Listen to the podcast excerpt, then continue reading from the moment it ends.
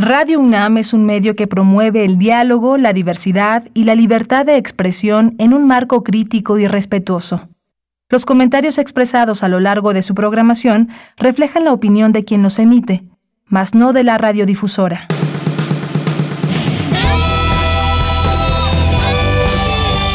Prisma RU. Relatamos al mundo.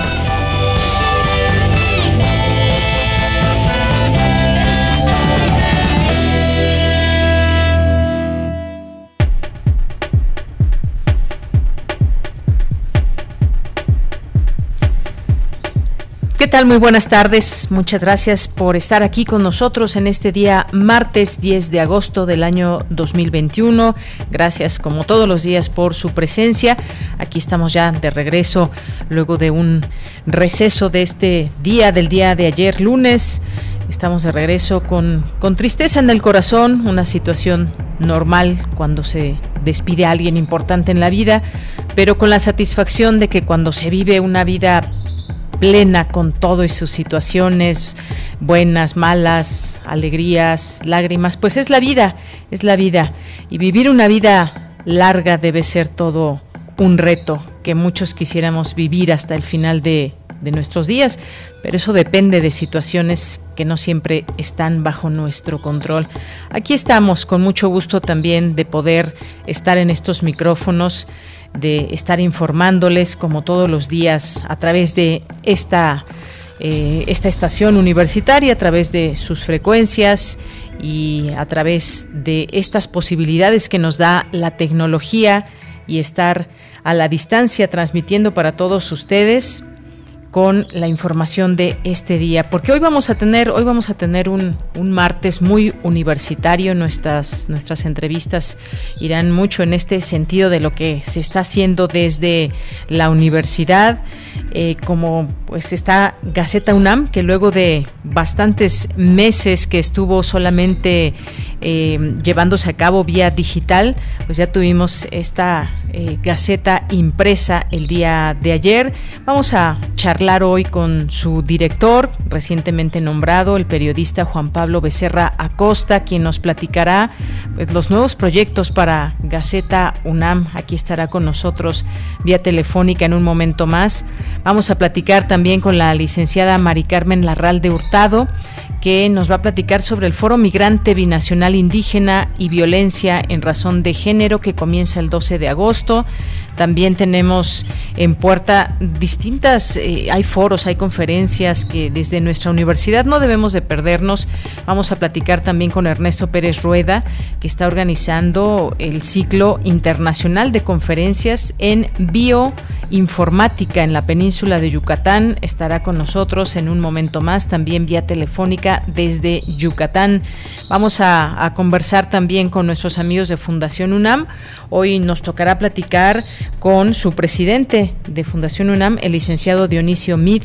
Así que también los invito a que escuchen esta entrevista. Vamos a tener también hoy martes, martes a los poetas errantes. Estará Pablo Castro con nosotros, tendremos también literatura con Tamara Quirós, tendremos eh, también literatura. Hoy nos acompañará Andrea Muriel, que es poeta, traductora y gestora cultural. Tendremos la información universitaria como todos los días en este espacio que nace con esa idea de poder conocer qué está pasando desde nuestra universidad, ser un canal, un canal que nos permita acercarnos a proyectos, a información, a todos los eh, trabajos, o no todos, porque es muchísimo este trabajo que se realiza desde nuestra universidad, pero sí acercarnos a lo que consideramos más destacable todos los días. Información nacional también, quédese aquí en Prisma RU. Soy de Yanira Morán, gracias por estar con nosotros y saludo a mis compañeros en cabina, atentos a esta transmisión, Denis Licea en la producción y Socorro Montes en los controles técnicos. Bien, pues desde aquí relatamos al mundo. Relatamos al mundo. Relatamos al mundo.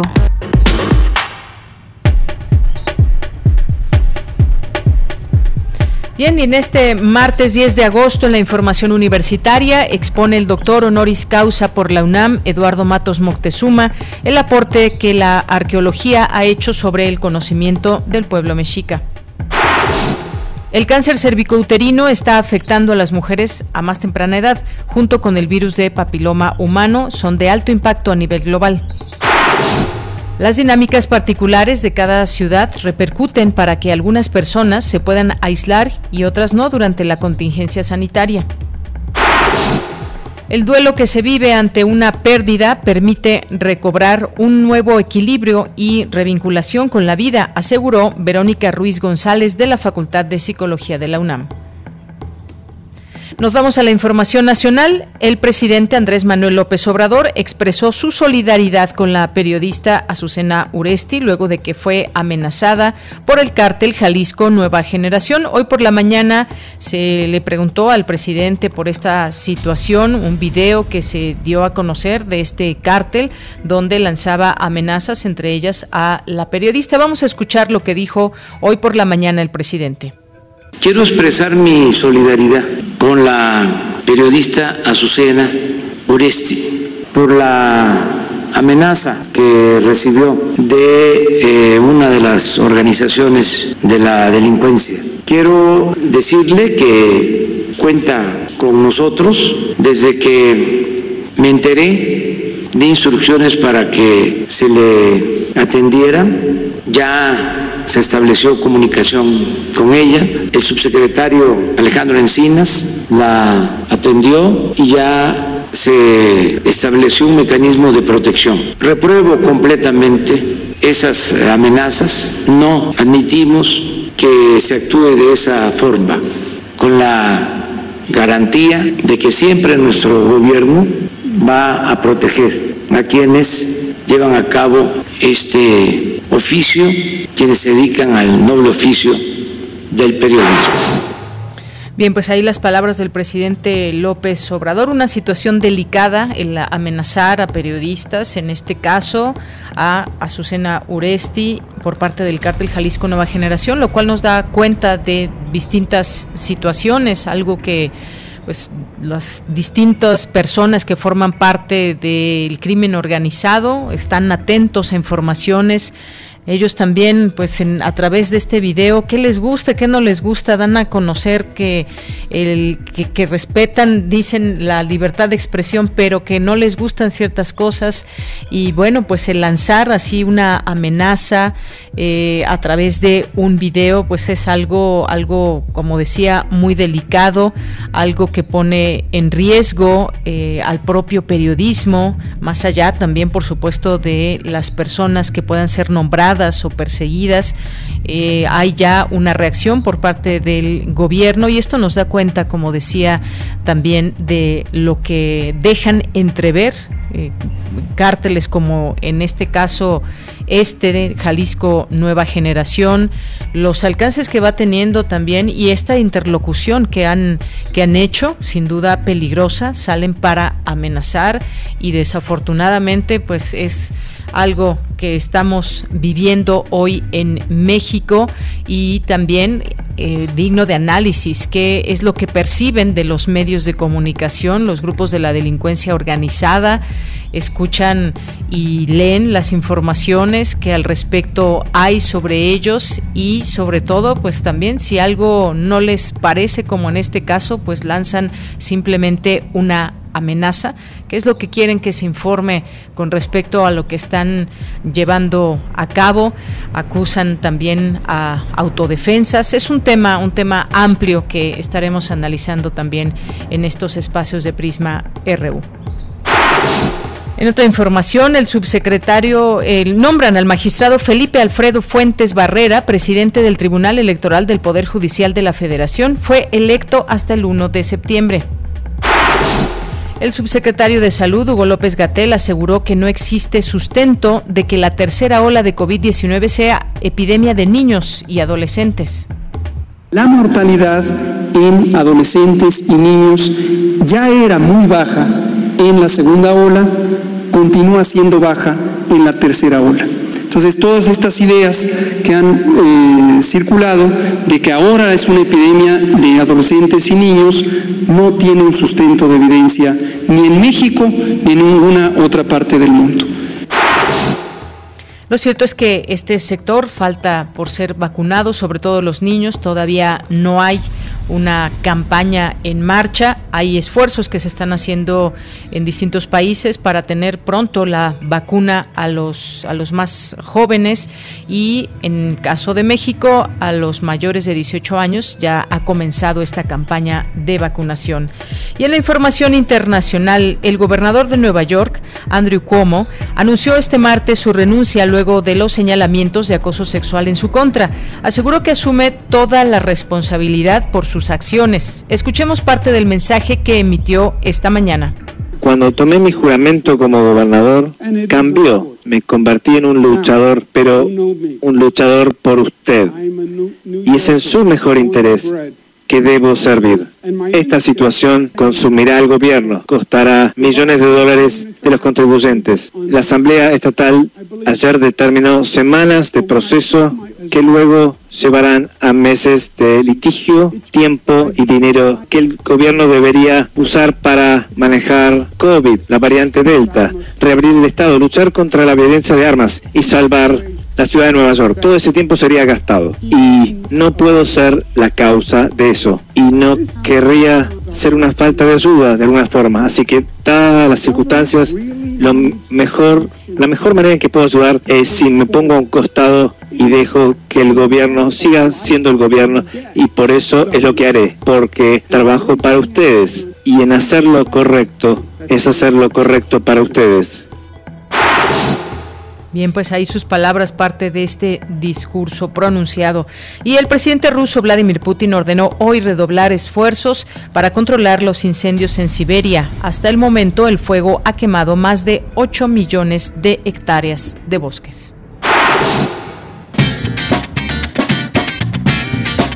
Hoy en la UNAM, ¿qué hacer y a dónde ir? ¿Qué retos nos trae como sociedad la era post-COVID? ¿Qué efectos políticos y sociales nos dejará la pandemia? La socióloga Liliana Ramírez y la psicóloga Natalia Galán nos explican este panorama en la nueva entrega de la serie Sin Conservadores, que se encuentra disponible en el canal de YouTube de Cultura UNAM.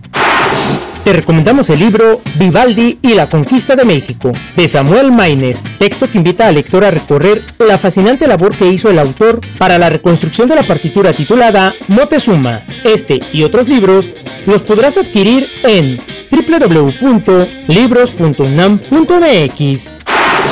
Recuerda que hoy y todos los días tienes una cita con el programa de televisión La UNAM Responde, que cuenta con información actualizada de la COVID-19 a nivel nacional e internacional, así como el análisis y recomendaciones por parte de expertos y especialistas de la UNAM. Sintoniza todos los días, en punto de las 14.30 horas, la señal de TV UNAM por el canal 20.1 de televisión abierta. Mantente informado y recuerda que si aún te es posible, quédate en casa.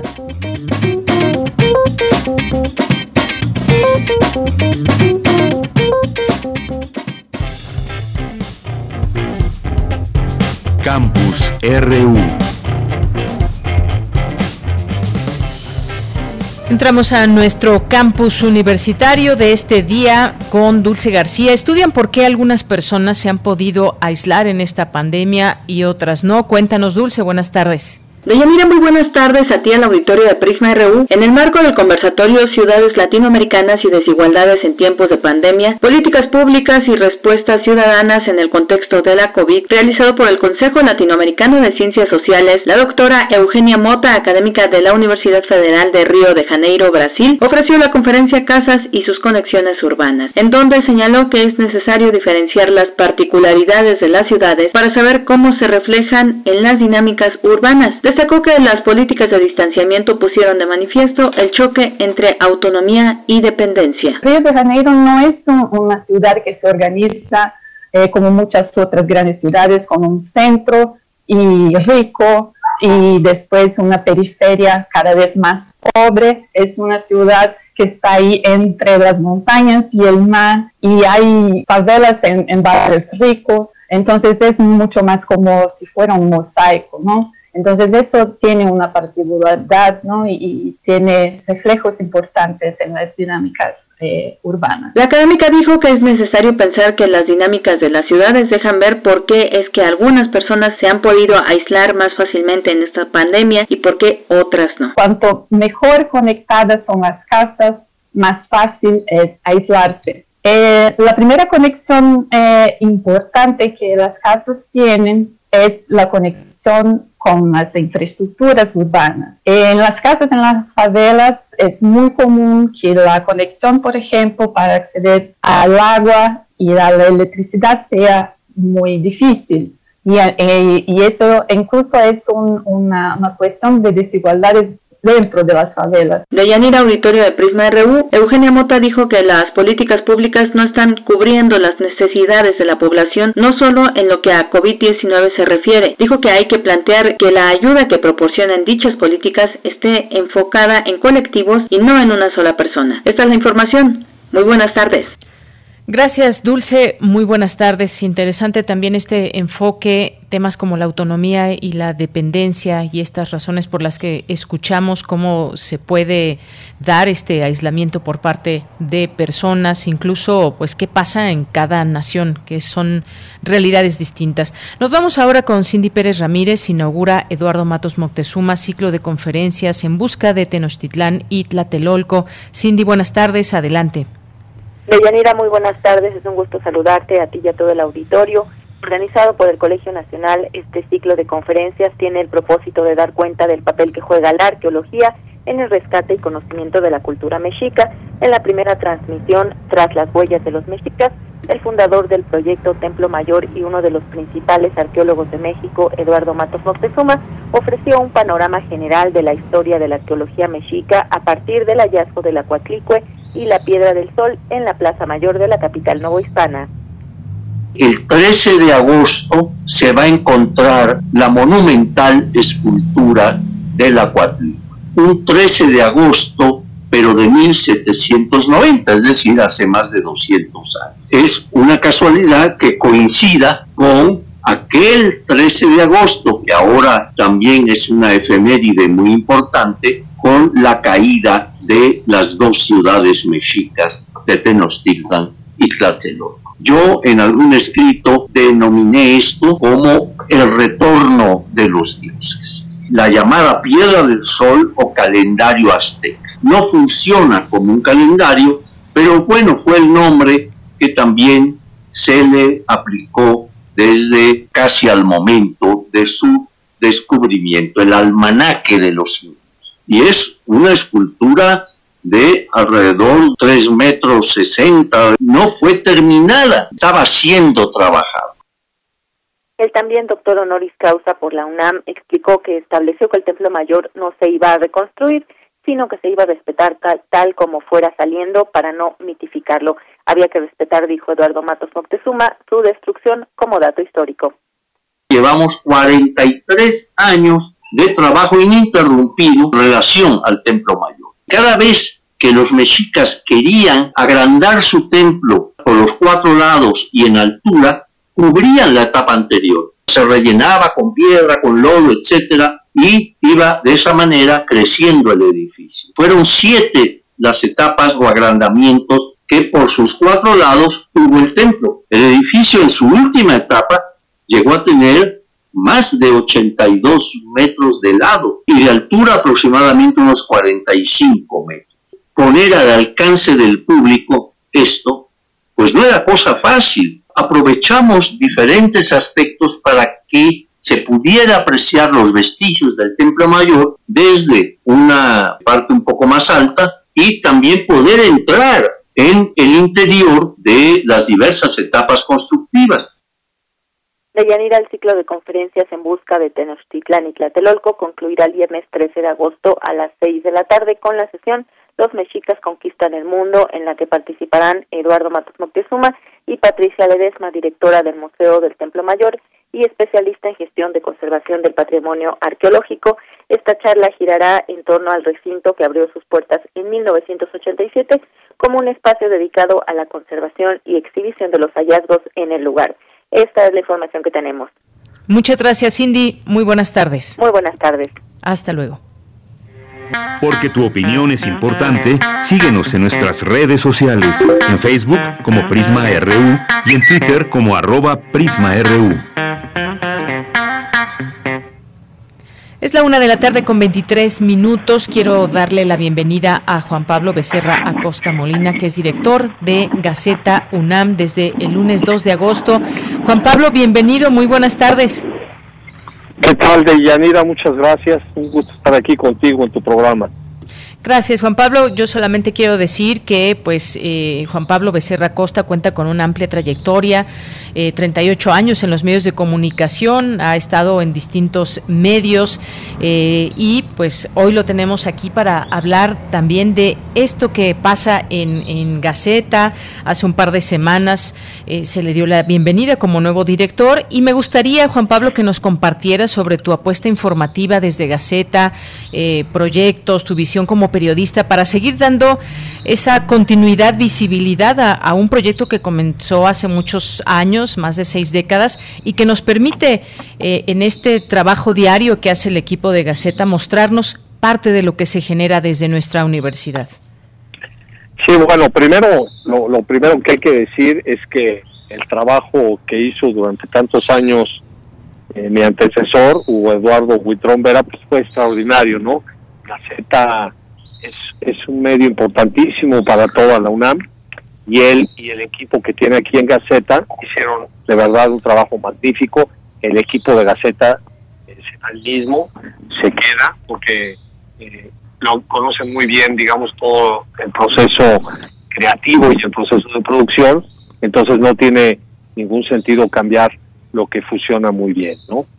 Eh, como tú dices bien, la Gaceta, Gaceta UNAM es un medio que nuestros académicos, nuestros investigadores, toda la comunidad en general aprecian muchísimo porque digamos que es el, espejo en el que se puede reflejar muchísimo de todo lo que la UNAM le, da al país en los distintos ámbitos. Entonces, la misión de Gaceta es seguir haciendo eso, ser un espejo que refleje eh, todo lo que puede brindarle la universidad a México.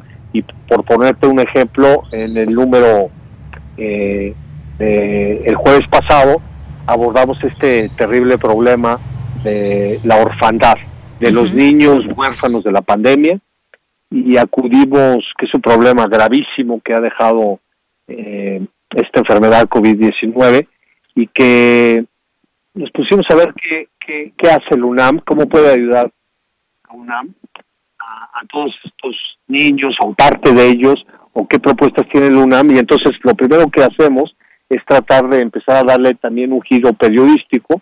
Y gracias a, a las investigaciones que se han hecho en la UNAM, pues pudimos eh, llegar a un número de, de huérfanos que son, eh, desgraciadamente, son 74 mil y estos eh, 74 mil huérfanos, que es la estimación que, tenemos, eh, a la que llegamos, a la que se llegó de acuerdo a la investigación que hizo uno de nuestros eh, investigadores, eh, Héctor Hernández Bringas, nos hizo plantear primero el número duro, ¿no? que es lo que tenemos que ir haciendo, plantear los problemas tal como son, sin evadirlos, dar los datos duros y a partir de los datos duros ver qué cosas propone la UNAM, qué cosas está haciendo la UNAM.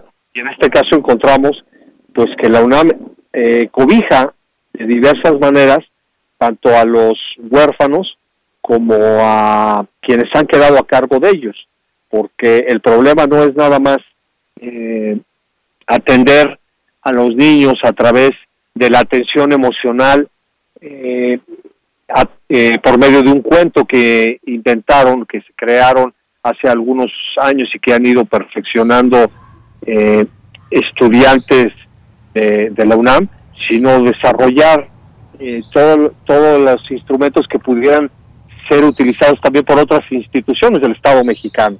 Entonces yo creo que lo que tenemos que hacer en Gaceta UNAM es estar, seguir estando muy vinculados con lo que ocurre en el país y exhibir las propuestas y las cosas que hace el UNAM para atender y resolver esos problemas, ¿no? En todos los ámbitos, absolutamente en todos los ámbitos.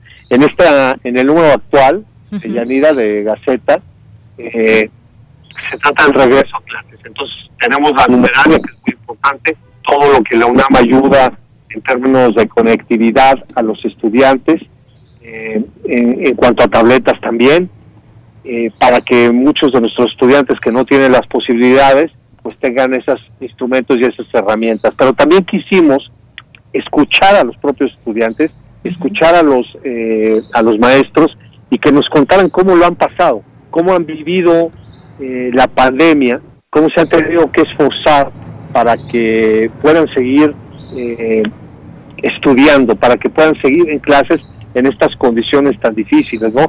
Entonces, estudiantes que nos contaban, por ejemplo, un estudiante que pues de plano se tenía que meter al closet, ¿no? Para poder recibir clases, para poder estar aislada, porque en su casa pues había una situación de mucha gente, de muchos ruidos, o este otro estudiante que también eh, en el microbús eh, tomaba clases, eh, incluso la gente se daba cuenta que empezaba a tomar clases y que estaba participando en la clase y como que hacía silencio para que este joven pudiera seguir estudiando.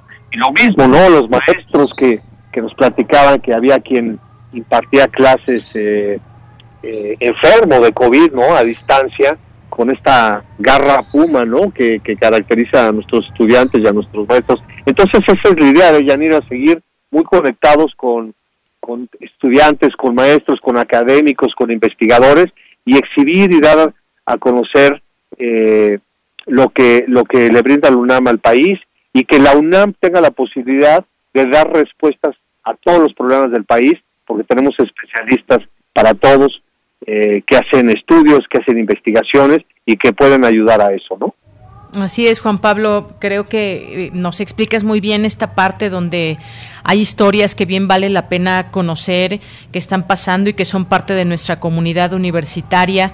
Este regreso a clases virtual, que es todo un reto además para muchos estudiantes, para muchos maestros y, en general para, para la universidad, el en este intento por seguir eh, eh, pues estando al día desde las distintas entidades universitarias importante todo este esfuerzo que lo conozcamos de cerca como, como comunidad es muy importante este eh, hay materiales también, hay que dejar en claro, eh, hay una gaceta digital y esta gaceta impresa que volvimos a ver el día de ayer, después de, después de muchos, muchos meses que no, no hemos tenido esa posibilidad de, eh, de ojear la Gaceta UNAM y que pues siempre todo ese trabajo que se genera todos los días, estas posibilidades traducidas en proyectos, en ideas, en desarrollos, la divulgación, Juan Pablo, que se vuelve en este sentido vital para acercarnos, acercarnos a los trabajos que se generan desde nuestra universidad. Es un mundo informativo.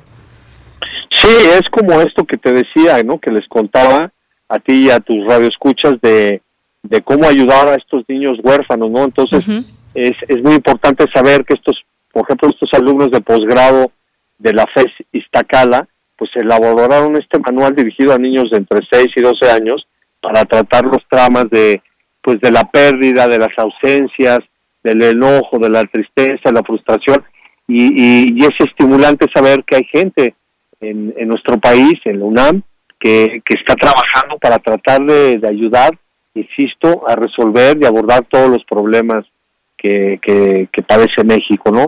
Y, y, en ese sentido, como tú muy bien dices, pues eh, la Gaceta es este, este mosaico donde tratamos de, de tanto la impresa como sus rayas, como la digital es muy importante, es un instrumento para los jóvenes también, la posibilidad de entrar a la, a la Gaceta Digital, a una global, para ver todo lo que, eh, todos los materiales que se, se generan, de todos los esfuerzos que hacen las distintas áreas de la universidad y que ahí pueden ser consultados con materiales audiovisuales, no nada más en Gaceta impresa, en Gaceta UNAM impresa, que efectivamente apenas eh, salió el primer número eh, después de, muchos meses por la pandemia, ¿no? Que nos abstuvimos de, por obvias razones, de imprimirla, ¿no?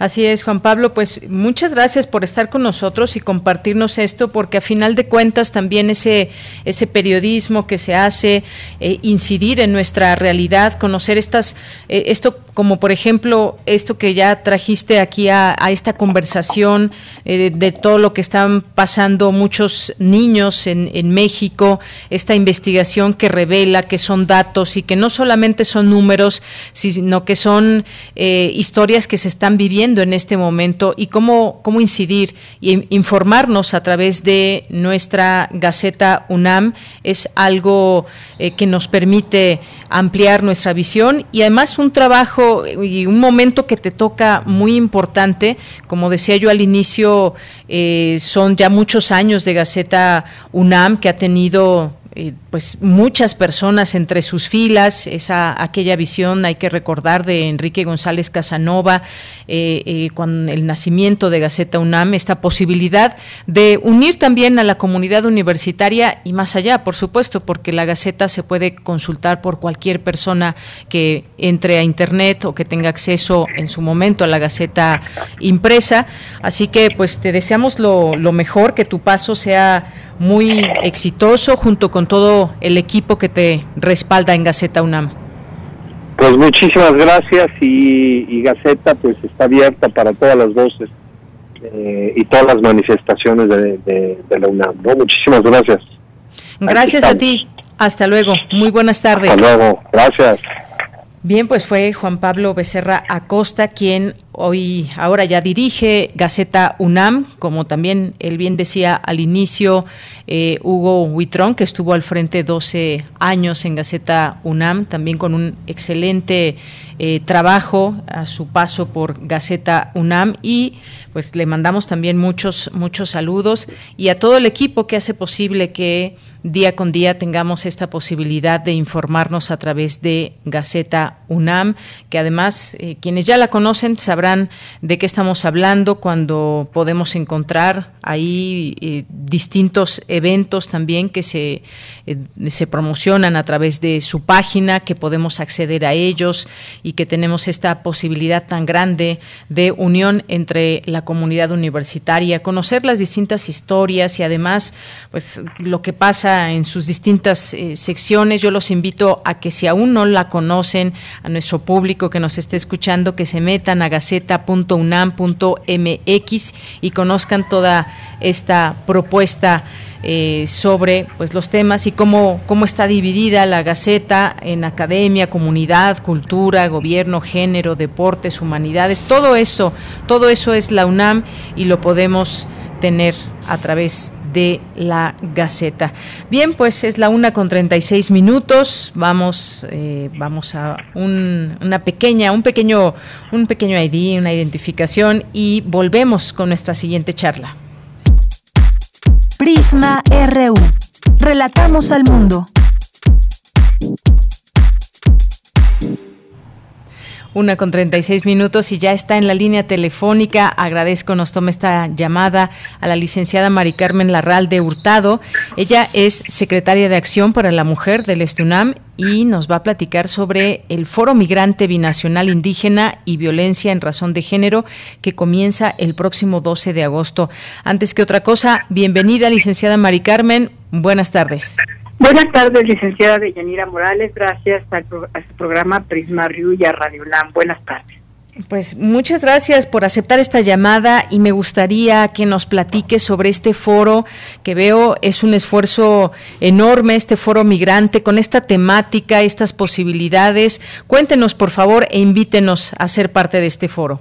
Bueno, el próximo jueves 12 a partir de las 10 de la mañana vamos a tener una serie de ponentes que ahorita les informo quienes van a estar presentes, este, donde van a participar con un tema fundamental e importantísimo para nuestro país porque pues resulta que la fuerza de los migrantes de Estados Unidos son 38.5 millones de mexicanos que viven allá el sueño americano, de, de los cuales eh, oscilan entre el 24 a a, a 17.7% eh, personas que viven en los estados de Michoacán, que es el principal, después Nayarit, Guerrero, Guanajuato, Hidalgo, Oaxaca, San Luis Potosí y Zacatecas.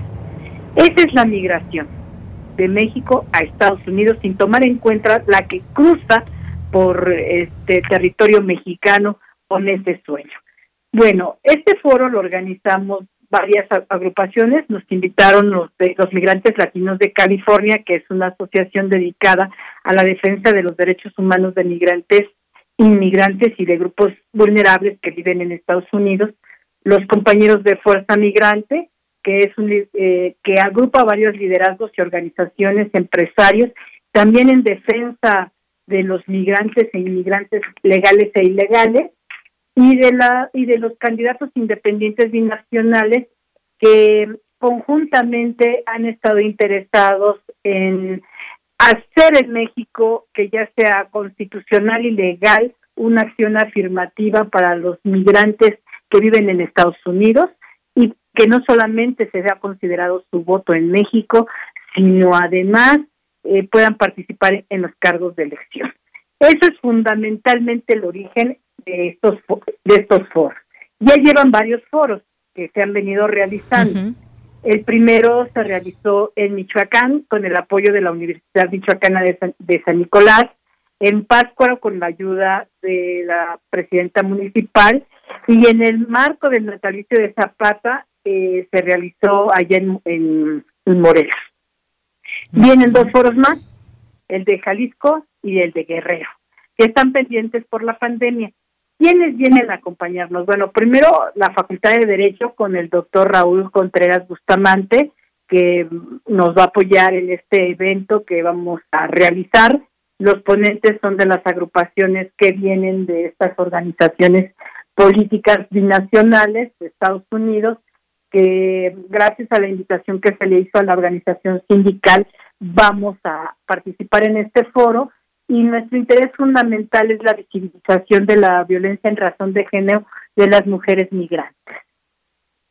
Esto que dice usted, eh, licenciada, es muy importante, eh, además de estos datos que nos da de migración y visibilizar lo que pasan muchas mujeres que en estos trayectos distintos, a veces muy largos, a veces con eh, su familia, con hijos, es un trayecto bastante difícil. El hacerlo visible, hablarlo, generar un foro para estas discusiones, me parece muy importante, hacerlo visible a los demás y cuénteme sobre quiénes estarán. Hay, es un programa que abarca pues prácticamente todo el día.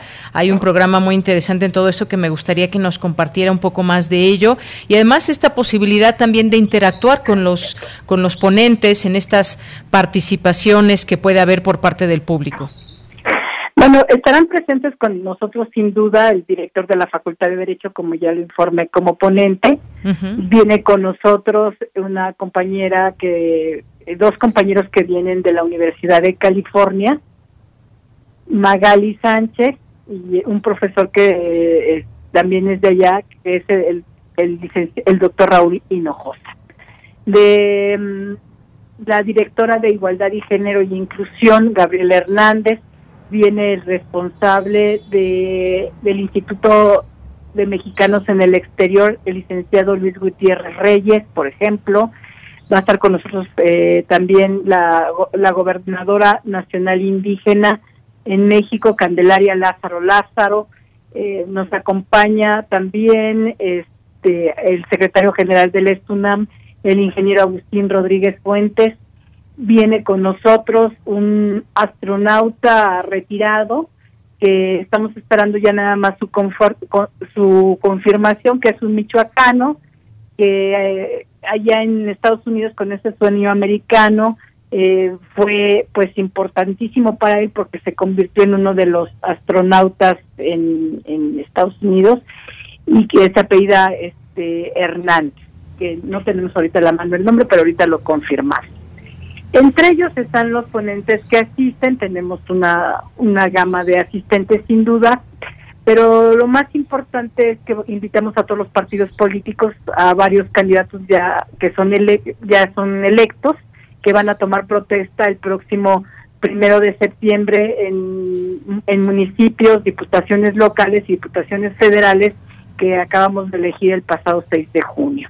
Eh, ¿qué, ¿qué vamos a hacer con ellos? Bueno, pues ellos nos van a platicar su experiencia, porque pareciera muy sencillo que el cruce del río Bravo eh, fuera tan sencillo y solamente se atravesara y ya con eso ya fuera suficiente para para convertirse en un exitoso eh, mexicano que llega al, sueño al sueño americano y que de forma inmediata empieza a ganar dólares inmediatamente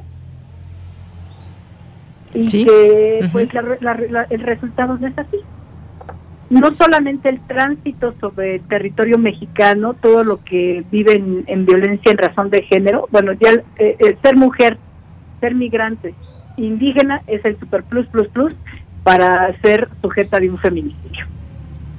Pero ya que cruzan el río Bravo, ¿qué pasa?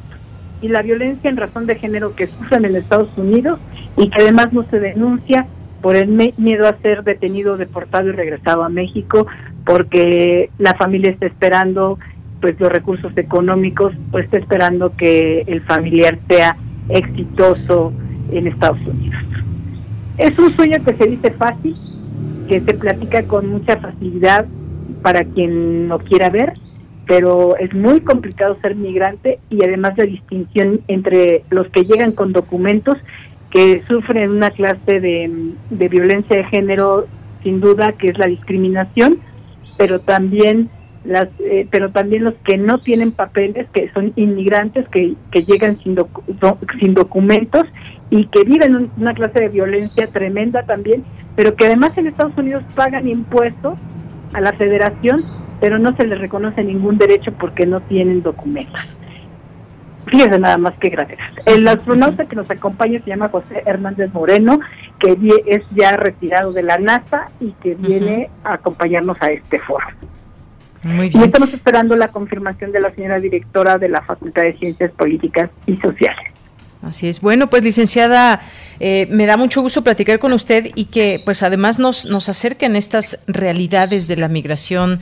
Siempre es importante que todo esto sea eh, pues se haga visible a través de estas discusiones, a través incluso pues de personas que han, han cumplido sueños, otras que no los han cumplido, pero que este tema de la migración nos abre también a, a su vez eh, la posibilidad de entender esta problemática, porque es ello una problemática con muchas aristas y una de ellas es, por ejemplo, esto de género que, que bien mencionan y que es parte de este nombre de su, de su evento y que aquí tenemos la oportunidad de invitar y además decirle a nuestro público que nos esté escuchando que esa transmisión puede seguirse en vivo por medio de Facebook a través de eh, Radio Estunam también o eh, Estunam TV también a través de estos medios de comunicación y en YouTube también tienen su canal para que puedan ser seguidos y pues gracias licenciada por darnos cuenta de todo esto que comienza el próximo 12 de agosto.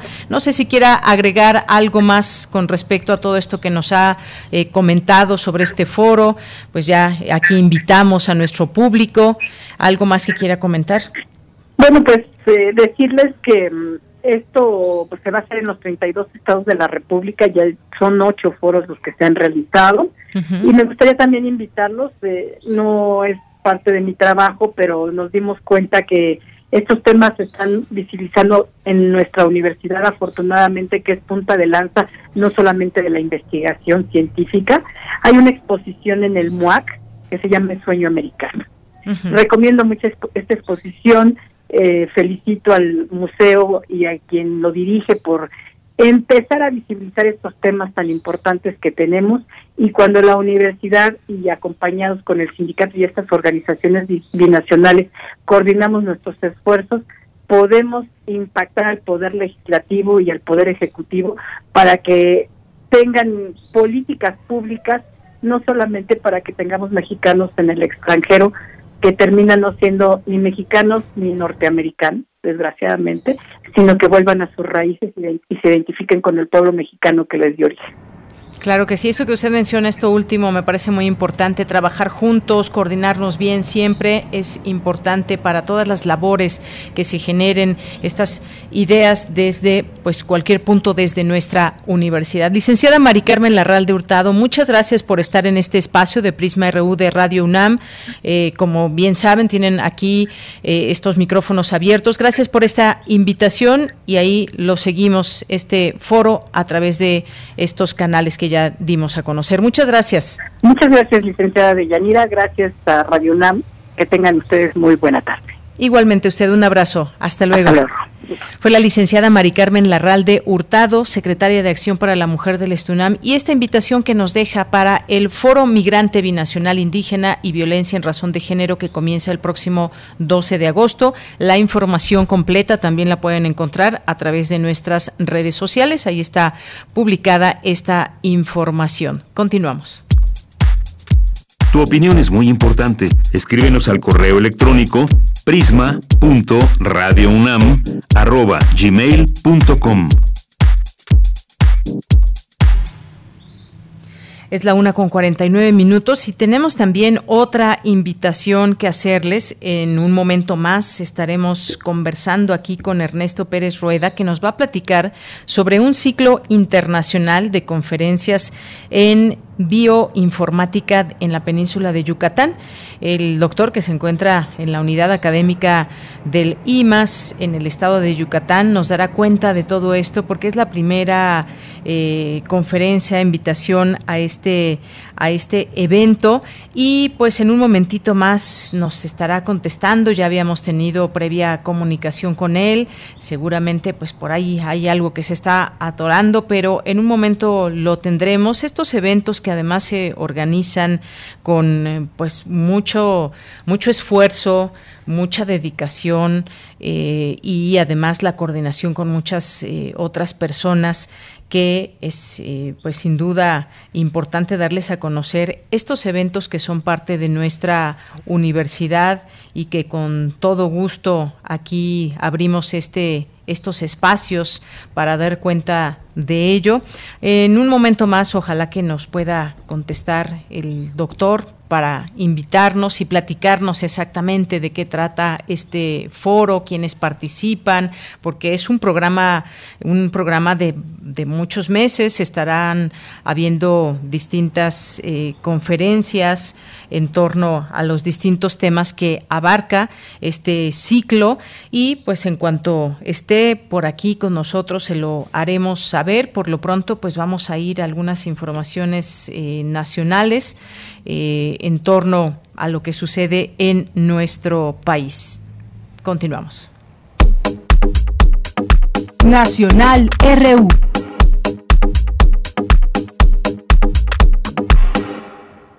Bien, pues hay información en torno a nuestro país, a la Ciudad de México, en este caso de la jefa de gobierno Claudia Sheinbaum, que pedirá una explicación a Consejería Jurídica por falta de semáforo epidemiológico en Ciudad de México. Indicó que no se publicó el semáforo epidemiológico en la capital, posiblemente porque no hubo cambios en el color. Como sabemos, hace unos días pues hubo una información por parte de la Secretaría de Salud en torno a que la Ciudad de México cambiaría a semáforo color rojo. Sin embargo, la jefa de gobierno pues aclara que sigue seguimos en color naranja aquí en la Ciudad de México y pues se publicará ya con datos actualizados, es lo que contesta la Secretaría de Salud. Eh, la titular de salud en la capital dijo que aún no se publica el color de semáforo debido a que se encuentran actualizando la capacidad y disponibilidad de camas para personas con COVID-19. Esta fue la razón y que se queda ya aclarado con todo esto. El caso es que, y hay que tenerlo muy en cuenta, seguimos en una en un momento importante, digamos, en alerta en cuanto al cuidado que debemos de tener para evitar contagios en la ciudad y en el país, que sea lo más limitada que se pueda nuestra eh, nuestro andar por, por, el, por el país, porque aún hay muchos contagios, eh, han subido las hospitalizaciones y todo lo que aquí vamos exponiendo también a través de estos espacios. Ahí ya se dio esta aclaración y bueno, me comentan que ya este, está con nosotros vía telefónica el eh, doctor Ernesto Pérez Rueda, quien organiza este ciclo internacional de conferencias en bioinformática en la península de Yucatán. Doctor, bienvenido, muy buenas tardes. Hola, hola, buenas tardes. Eh, un placer estar con ustedes. Muchas gracias. Pues cuéntenos, platíquenos sobre este ciclo, cuáles son las temáticas, cómo lo podemos seguir, eh, quiénes están invitados. Cuéntenos todo esto, por favor. Mira, el ciclo de conferencias originalmente eh, se propuso como un ejercicio de varios colegas aquí en, la península de Yucatán y participan eh, como organizadores algunos colegas del Sinvestat Unidad Mérida, del Instituto Tecnológico de Mérida y de CONCAL, y sobre todo gente de la Facultad de Ciencias de la UNAM y del IMAS que estamos asentados aquí en la península. Eh, la idea es, eh, debido a que hay cada día más información que está generando a nivel de biología molecular, eh, hay grandes volúmenes de datos, entonces la bioinformática es indispensable en el día a día. Y además ahora con la pandemia, por ejemplo, es, una, es un área súper interesante e importante porque no necesitamos necesariamente estar presentes en un laboratorio. Nos permite acceder a bases de datos en el cual podemos analizar grandes volúmenes de, información. Entonces, eh, el ciclo que planteamos eh, va del 12 de agosto, es decir, empieza este próximo jueves y termina el 2 de diciembre. Eh, participan nueve colegas, cuatro que están asentados aquí en la península, en el, en el CICI, en Yucatán, en la Universidad Autónoma de Yucatán y en la Universidad de Quintana Roo. Es para empezar. Eh, un colega de Argentina, una colega de Brasil, un colega de Canadá y uno de Chile. Entonces es un ciclo internacional en el cual se van a exponer diferentes temáticas, áreas que tienen que ver con, con el análisis de datos de, del COVID, modelos para seleccionar eh, selección de, DNA en a nivel genómico, eh, predicción de secuencias utilizando herramientas computacionales, en fin, es muy heterogéneo, eh, pero utilizando principalmente eh, un enfoque computacional, es decir, eh, haciendo uso de las ciencias computacionales para responder problemas muy puntuales en biología. Muy bien, y es eh, importante toda esta información, quienes no estamos a ver tan, tan envueltos en todo, en todo este tipo de, datos. Hay un, una información quizás interesante que, que, nos lleve un poco a, este, a esta comprensión también, abundando un poco en lo que usted nos comenta. En los últimos 20 años ha aumentado, el aumento de los datos en biología se ha incrementado a pasos agigantados desde la secuenciación del primer organismo en 1995 hasta la generación de datos a partir de distintas eh, eh, técnicas como la single cell es esta técnica de la que se habla. Y entonces entra aquí el desarrollo de la bioinformática eh, que hace uso de las ciencias computacionales por eso está esto como parte del IMAS para el almacenamiento manejo de la información que se asocia a su vez al análisis de los datos biológicos y esto nos permite avanzar en entender cuáles y cómo funcionan los genes, las proteínas, eh, cómo se organizan en general los sistemas biológicos, desde las bacterias hasta los animales. Esta parte me parece eh, importante darla a conocer también, doctor, pasando por plantas, eh, hongos, y en este contexto es que se da esta idea, surge esta idea de este ciclo internacional de conferencias, que son conferencias que son ya están aquí planeadas de aquí hasta diciembre. De aquí hasta diciembre eh, esperamos que, que nos vaya bien, eh, espero que haya mucha gente interesada, sobre todo muchos chicos, muchos estudiantes, porque realmente la idea es que queremos llegar a los más jóvenes, a los más a los a los chicos que están haciendo carreras en biología, en ciencias computacionales, en ciencias de datos, para que se asomen a la biología y digan, esta es un área que realmente vale mucho la pena explorar. ¿sí? Entonces, eh, lo que te decía, por ejemplo, podemos analizar desde un gen hasta cómo interacciona en un, gen de forma aislada, la función, por ejemplo, el mismo, cómo se eh, pliega eh, eventualmente la proteína a nivel tridimensional, hasta cómo está interactuando con un montón de otras, otras proteínas a nivel de un sistema. ¿sí? Imagínate que, por ejemplo, yo sé la función de la proteína y luego puedo identificar con quién, con quién está eh, interactuando.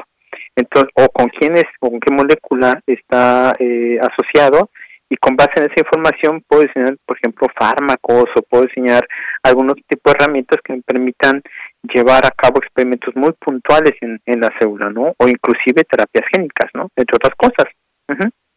Muy bien, doctor. Y platíquenos cómo podemos seguir estas distintas conferencias, ver las fechas, irlas agendando. La más cercana, pues, es el día 12 de agosto. Mira, las, las conferencias están programadas para que sean cada, cada 15 días, eh, cada jueves, de, cada dos semanas, de 4 y media de la tarde a 6 de la tarde. Eh, se mandan eh, cualquier persona que esté interesada, me pueden, nos pueden hacer llegar un correo les voy a pasar en este momento la, dirección web donde pueden acceder.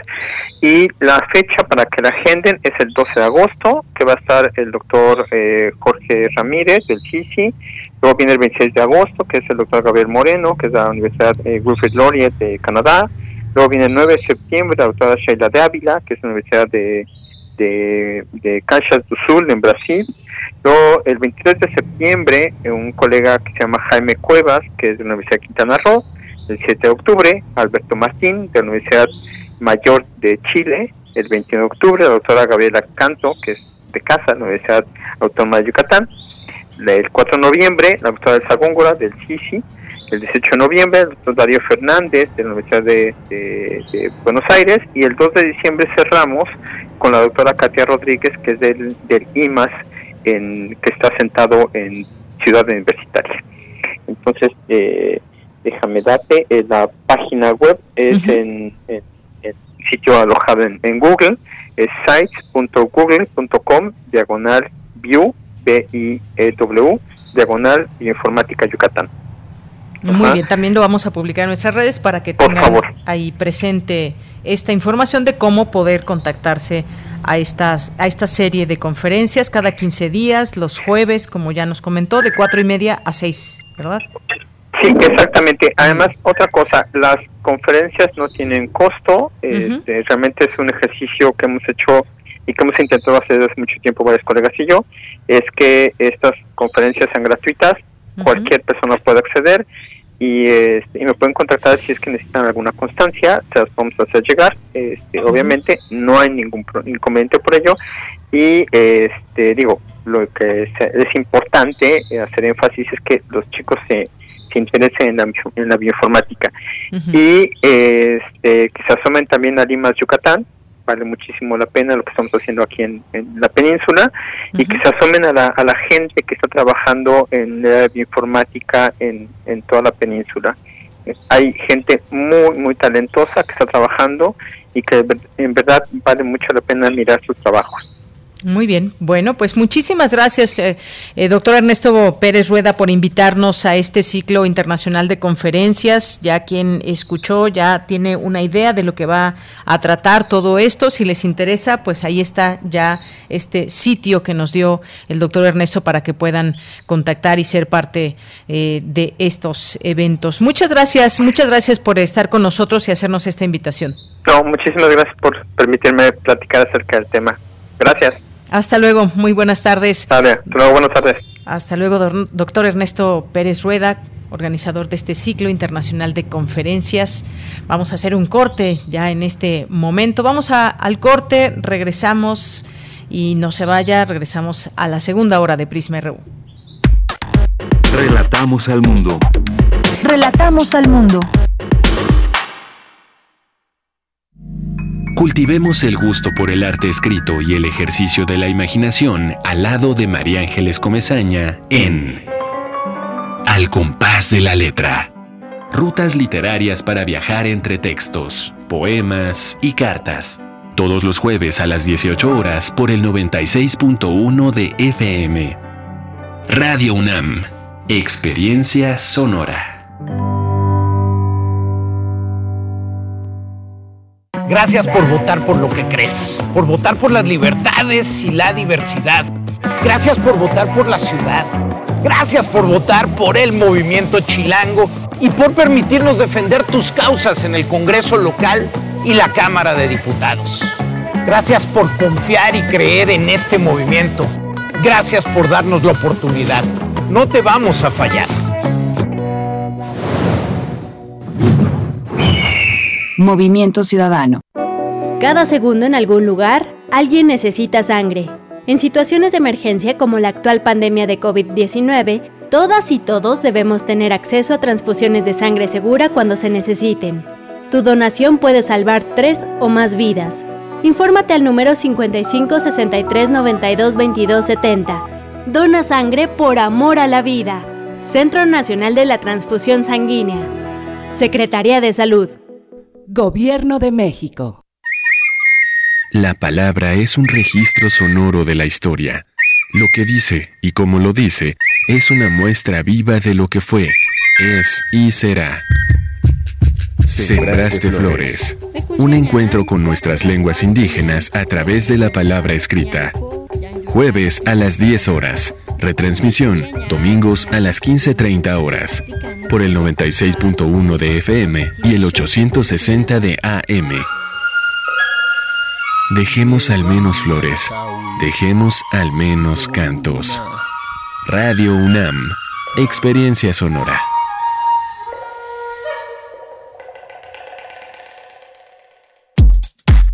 Prisma RU. Relatamos al mundo.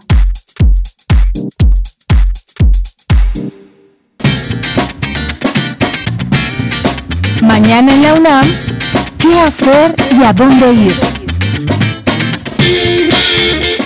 La Casa del Lago te invita a disfrutar de un concierto virtual con el músico mexicano Daniel Aspuru, sesión de improvisación de piano que nos lleva a la introspección y a sentirnos acompañados por la música en esta época de pandemia. Disfruta de este recital que se encuentra disponible en el canal de YouTube de la Casa del Lago.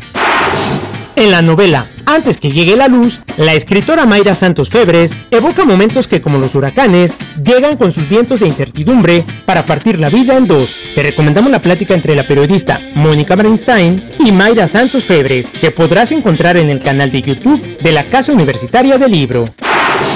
Recuerda que en este periodo de contingencia sanitaria es importante mantenerte activo realizando cualquier tipo de ejercicio. Por ello, Danza UNAM ha preparado para ti diversos tutoriales de acondicionamiento físico que puedes realizar sin salir de casa. Dicho material se encuentra disponible en la cuenta oficial de Facebook de Danza UNAM.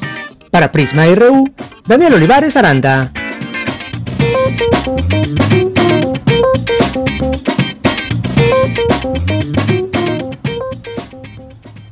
Bien, pues ya estamos de regreso en esta segunda hora de Prisma RU. Gracias por permanecer con nosotros en esta sintonía a través de las frecuencias 96.1 de FM y 860 de AM, a través de nuestra página de internet www.radio.unam.mx. Les seguimos acompañando en esta segunda hora aquí en los micrófonos de Yanira Morán.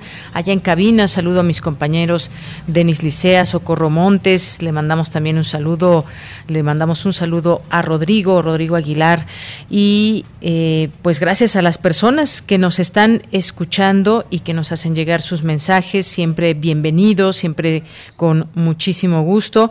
Ya están aquí presentes nuestros amigos de Fundación UNAM, que en un momento estarán aquí con nosotros en este espacio.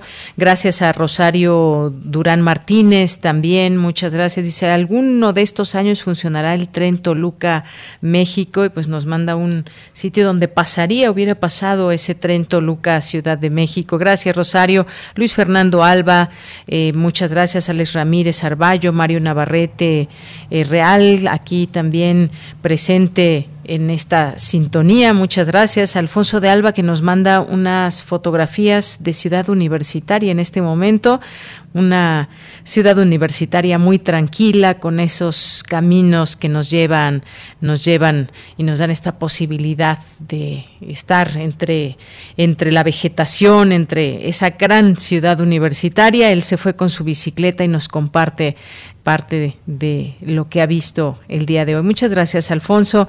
Gracias también a Diogenito aquí eh, presente, eh, que nos dice, me recordaron mi época universitaria, tenía mi propia hemeroteca en la casa paterna que incluía la Gaceta, sobre todo la época de Carpizo con su diagnóstico de la UNAM y luego lo que fue el movimiento del CEU, eh, el Congreso, etcétera.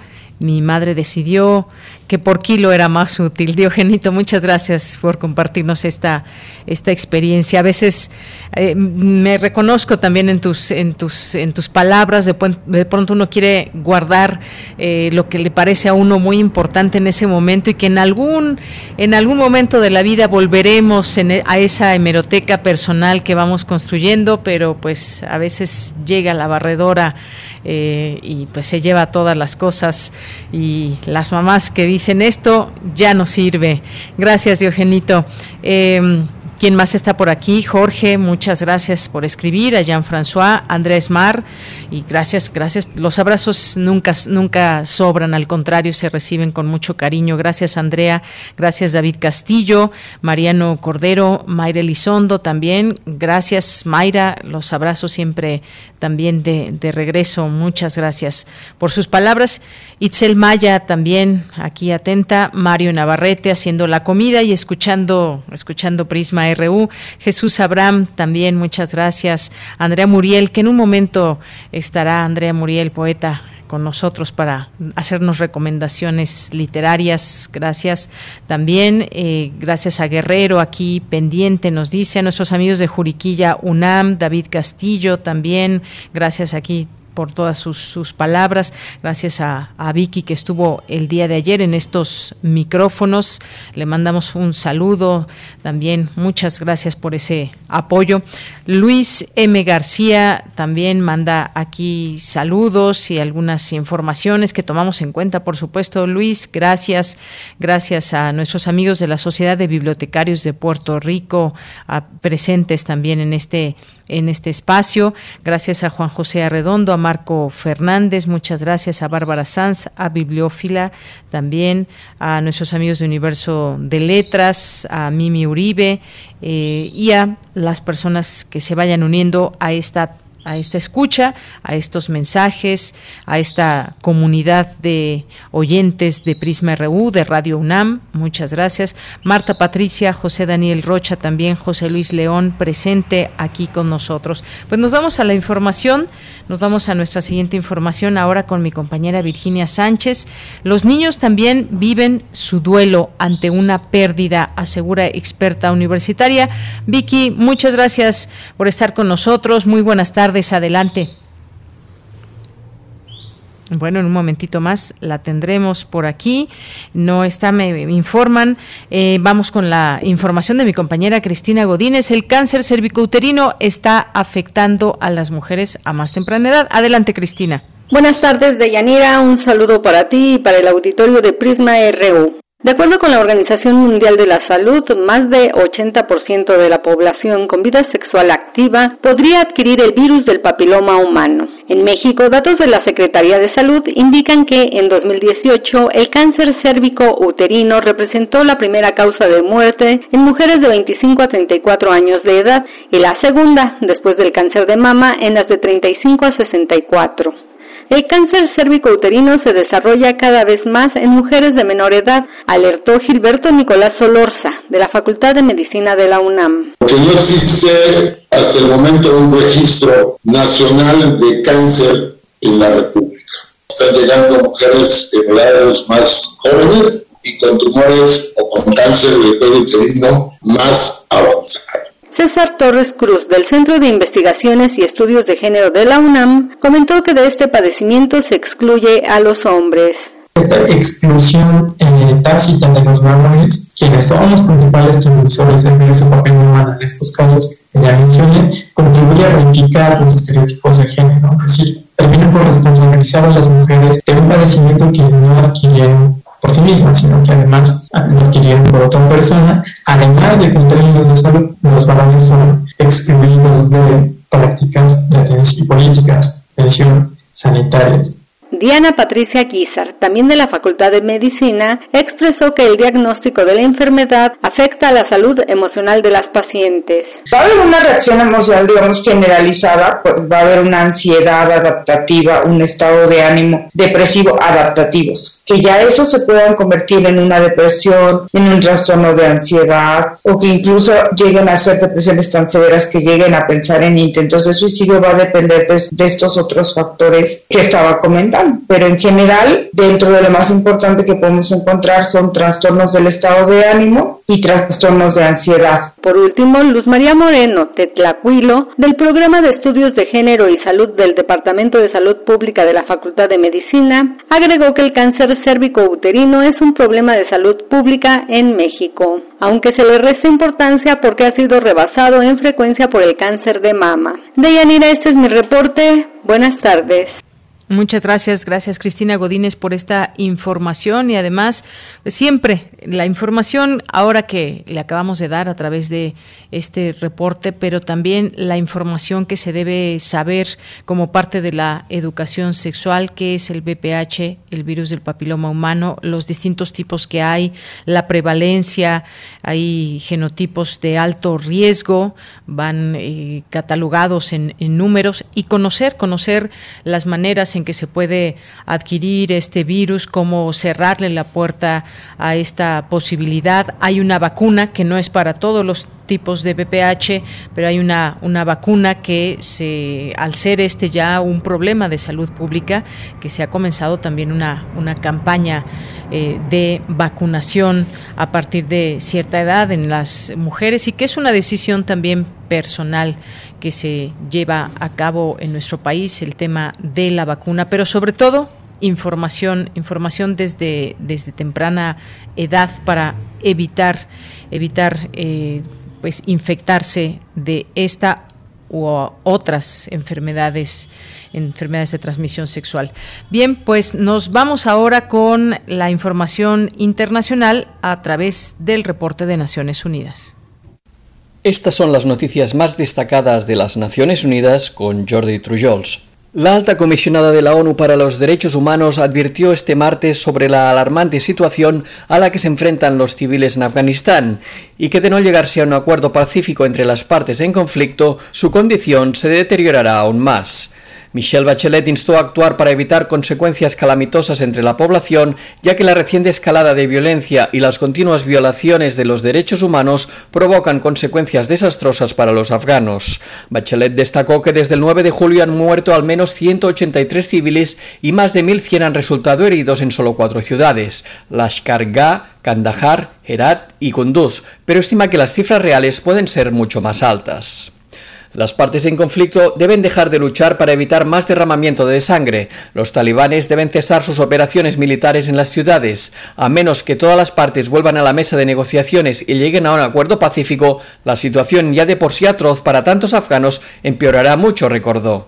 Bachelet se mostró especialmente preocupada por los primeros indicios de que los talibanes están imponiendo severas restricciones a los derechos humanos en las zonas bajo su control, en especial a las mujeres. La gente teme con razón que una toma de poder por parte de los talibanes borre los logros en materia de derechos humanos de las dos últimas décadas, destacó la alta comisionada. Siguiendo con Afganistán, el director general de la Organización Internacional para las Migraciones también expresó su inquietud, en particular por el impacto en las poblaciones ambulantes y desplazadas, entre ellos los retornados. Antonio Vitorino destacó que la escalada de combates durante los últimos días en diversas provincias del país ha añadido un sufrimiento indescriptible en un país en el que ya hay más de 5 millones de desplazados internos. Vitorino resaltó que mientras aumenta a más de 359.000 el número de nuevos desplazados en todo el país, la OIM seguirá apoyando al pueblo de Afganistán, suministrando refugio de emergencia, artículos de primera necesidad, servicios sanitarios de emergencia y asistencia de protección a las personas desplazadas. Además de los desplazamientos internos, Afganistán registró cifras récords de retornados indocumentados en 2021, con más de 680.000 afganos que optaron por regresar a su país durante los primeros siete meses del año. Durante junio y julio el Programa Mundial de Alimentos distribuyó ayuda alimentaria a más de un millón de personas en el noroeste y partes del sur de la región etíope de Tigray, una cifra que se ha quedado a la mitad de sus previsiones. La grave escasez de alimentos, de dinero en efectivo, de combustible y de equipos de telecomunicaciones operativos provocaron que solo se alcanzase la mitad de los objetivos del programa, incluida la ayuda a comunidades al borde de la hambruna. La agencia de la ONU pretende llegar a 2,1 millones de personas con asistencia alimentaria a partir de agosto y necesita al menos 6.000 toneladas métricas de alimentos cada semana para hacerlo. La inseguridad y las limitaciones operativas durante las últimas semanas han impedido suministrar estas cantidades íntegre. Los datos preliminares de una evaluación nutricional muestran tasas de desnutrición aguda global cercanas al 30% para los niños menores de 5 años y hasta el 80% para las mujeres embarazadas y lactantes. El programa necesita 79 millones de dólares para seguir ampliando su respuesta hasta finales de año. Por su parte, la Agencia de la ONU para los Refugiados informó que ha recuperado el acceso de los campos de Mai Aini y Adi Harush que acogen a refugiados eriteos en Tigray. Los violentos enfrentamientos en las zonas próximas a los campos impedían el acceso del personal de la organización desde el 13 de julio. La entrega de la asistencia humanitaria para los 20.000 refugiados de ambos campos se reanudó el pasado jueves. Sin embargo, el acceso es aún limitado dada la compleja situación de seguridad y los refugiados continúan enfrentándose a terribles condiciones de vida. Algunos servicios básicos como la asistencia sanitaria siguen sin estar disponibles y se agota el agua potable. ACNUR reclama un paso seguro que permita trasladar a los refugiados desde los campamentos al nuevo emplazamiento de Alenguac, situado cerca de la ciudad de Dabat, a unos 135 kilómetros. Y hasta aquí las noticias más destacadas de las Naciones Unidas. Relatamos al mundo. Relatamos al mundo. Queremos escuchar tu voz. Nuestro teléfono en cabina es 55 36 43 39.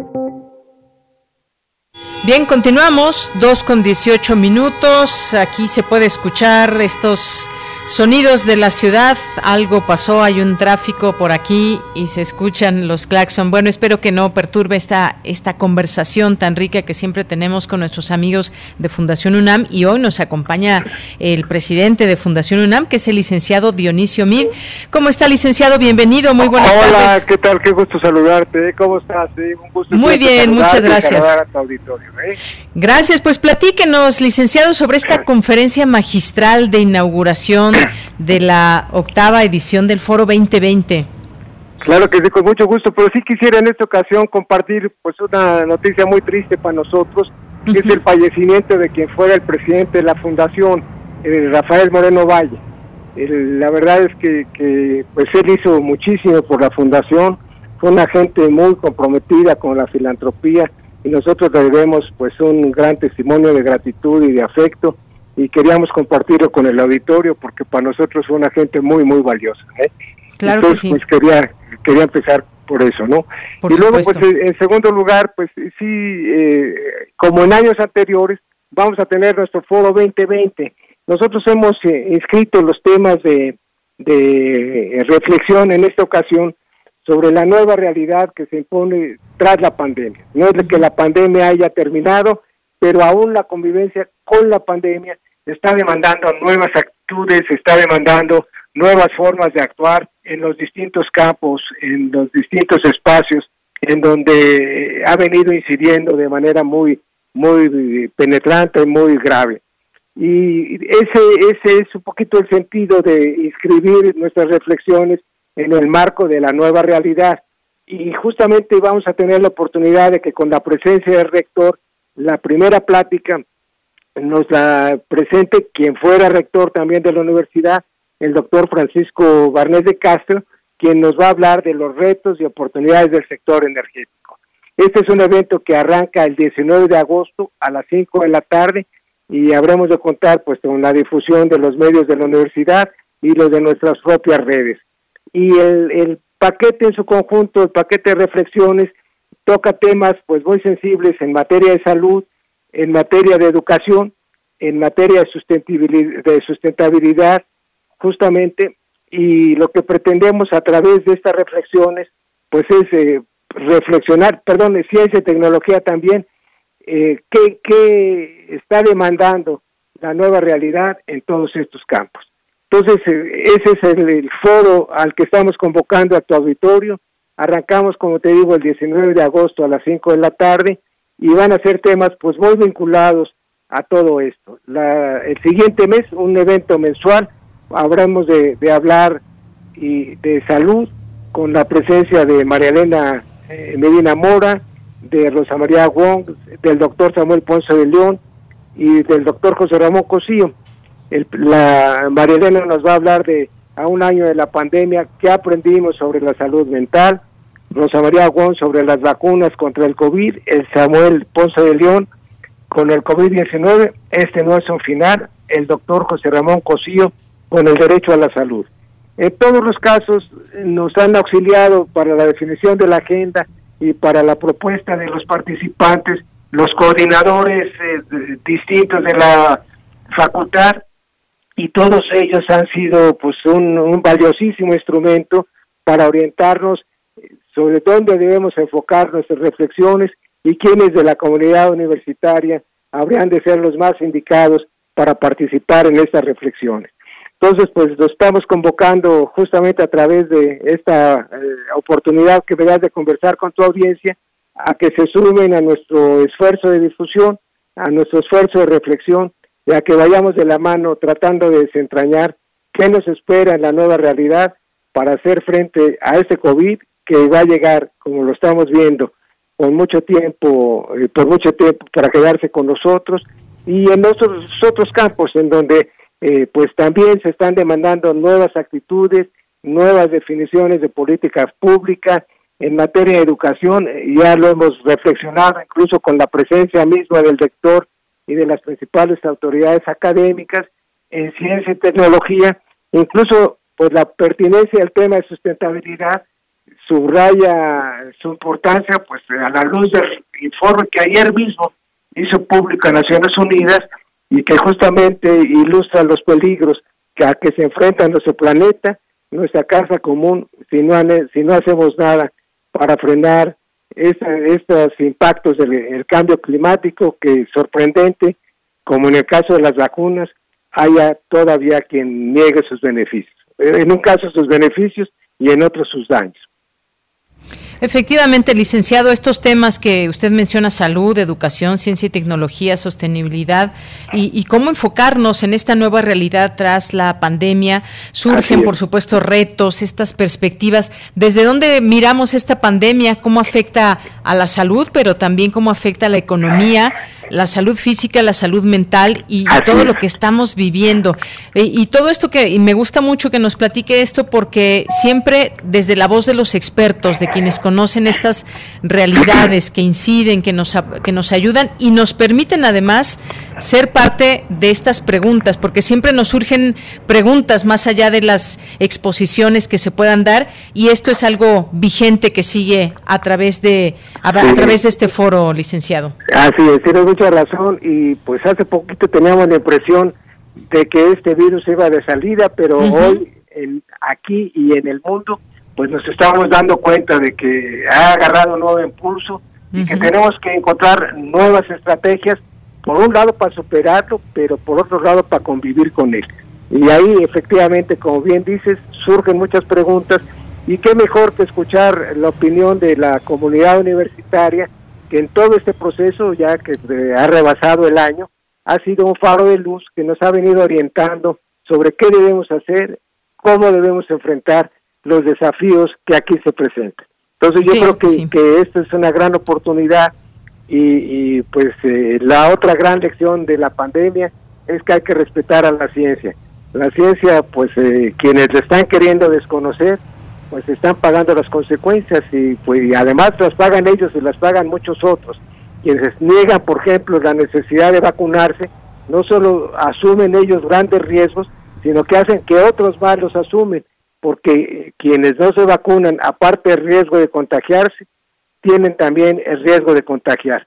Entonces yo creo que, que por todas esas razones es tan importante escuchar qué nos dice la ciencia, qué es lo que debemos hacer.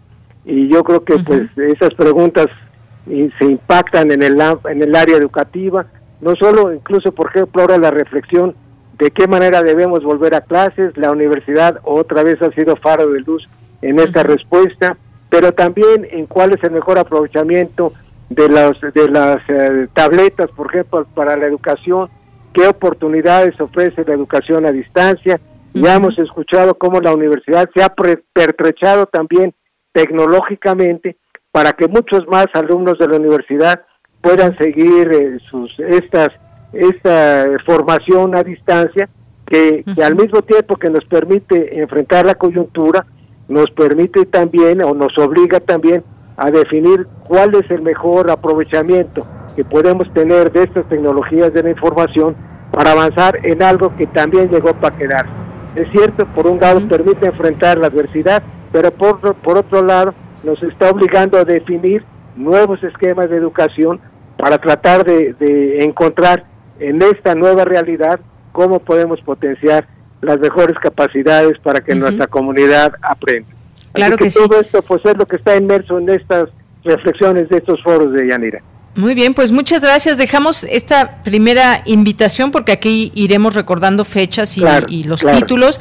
La primera el próximo el próximo 19 de agosto, 5 de la tarde, donde estará en la inauguración el doctor Enrique Graue, esta conferencia por parte del doctor Francisco Barnés de Castro y usted como moderador, licenciado Dionisio así estaré, pero quienes llevarán la palabra pues son de ellos y agradecemos de una vez eh, públicamente su presencia como lo hemos tenido en otras ocasiones de otros rectores que han participado también de manera muy activa en las actividades que estamos realizando en la Fundación. Muy bien. Y las transmisiones, que no se nos olvide, a través del canal de Facebook de Fundación UNAM y de YouTube también. Así es, así es. Y Radio Universidad, cuando es posible, y TV UNAM nos ayudan también con la transmisión de estos eventos.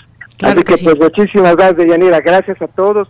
Gracias por la oportunidad de, de platicar con tu auditorio y pues con mucho entusiasmo está arrancando estas actividades que se suman a las otras habituales inscritas también en este marco de la nueva realidad, nuestras conferencias, nuestras pláticas de los consorcios de universidades, nuestros documentales por la ciencia y nuestros diálogos por la cultura, en donde ya hemos tenido, por ejemplo, lo menciono, una con la presencia del rector Sarucán y de Julia Carabia sobre temas de sustentabilidad, otra sobre los nuevos desafíos del marco jurídico, con la presencia del de, doctor José Ramón Cosío y otras también sobre el, impacto económico que está teniendo la pandemia, la pandemia, otros diálogos con la cultura que estamos eh, preparando, en donde habremos de contar con la participación de especialistas en materia económica y en materia social. Por Entonces, pues ahí estamos trabajando y desde luego pues, en el tema educativo, en donde, como digo, contamos con la presencia en su momento de rector eh, Grau. Muy bien, pues licenciado Dionisio Mid, un abrazo para usted, muchas gracias porque estuvo aquí con nosotros. Al revés, y te agradecemos pues cuando vaya a llegar el evento de, de los siguientes meses, meses de septiembre, octubre y noviembre, pues podamos contar con la posibilidad de platicar con tu auditorio sobre cuál va a ser el contenido puntual de las pláticas de esos foros. Por supuesto que sí, licenciado. Un abrazo y hasta luego. Gracias y saludos a todos. saludos, hasta luego. Licenciado Dionisio Mid, presidente de Fundación UNAM. Relatamos al mundo. Relatamos al mundo. Bien, pues nos enlazamos ahora con mi compañera Virginia Sánchez, porque los niños también viven su duelo ante una pérdida, segura experta universitaria. Vicky, muy buenas tardes, adelante. Hola, ¿qué tal, Deya? Muy buenas tardes a ti al auditorio de Prisma RU. El duelo es un proceso inevitable y doloroso que atraviesa cada persona al experimentar una pérdida significativa y que tiene repercusiones en todas las dimensiones de su vida. Pero también es un proceso de sanación natural que nos permite recobrar un nuevo equilibrio y de vinculación con la persona que perdimos y con la vida. Y esta situación se vive a cualquier edad, incluso en la infancia. Así lo señaló Verónica Ruiz González, académica de la Facultad de Psicología de la UNAM, durante la conferencia Duelo Infantil organizada por el programa Una mirada desde la psicología. Escuchemos. La muerte es uno de los grandes este, temas tabú que han existido a lo largo de la historia de la humanidad. A los niños anteriormente, igual que pasa con la sexualidad, se les deja fuera. Y no se aborda, pues algo que se ha observado es que gracias a irnos incorporando a la narrativa, al discurso cotidiano de la vida, no, hasta que alguien muere, pues los niños y las niñas están conceptualizando esta conciencia. Primero empiezan a desarrollar una conciencia de que la muerte es universal, es decir, que todos nos vamos a morir, que las personas nacemos, crecemos, nos desarrollamos, ¿no? Algunos dicen no reproducimos y morimos, ¿no? Eh, pero los niños lo empiezan a conceptualizar como parte del desarrollo vital, como parte del ciclo vital. La experta también enfatiza la importancia de ayudarles a revincularles con la persona fallecida. Escuchémoslo siempre nos enfocamos en decir adiós, adiós, adiós, ¿no? El último adiós, la pérdida como, como una despedida. Y si ampliamos nuestra mirada y aprendemos a decir hola a la persona fallecida y le damos la bienvenida a nuestra vida de una manera distinta, donde él ya no está, ella ya no está. Eso es un planteamiento bien interesante porque coincide con lo que ahora se está trabajando en duelo, que se habla de la revinculación. O sea, es un proceso que conmemora el vínculo y entonces encontramos niños que dicen, este, voy a seguir estudiando porque mamá, papá, mi abuelo, me hubiera encantado verme así y también porque yo quiero estudiar, porque yo quiero ser tal, pero lo ofrecen también, lo recolocan, ¿no? Diferente a niños que dicen, si estuviera aquí, papá, mamá, abuelo, me diría que estudiara. Entonces, voy a estudiar. Asimismo, Verónica Ruiz González dice que ante la evidencia de un duelo, gran parte de las familias desarrollarán o fortalecerán recursos de adaptación que les ayudará a afrontar situaciones críticas. De ella, este es mi reporte. Muchas gracias, Vicky. Muy buenas tardes. Buenas tardes.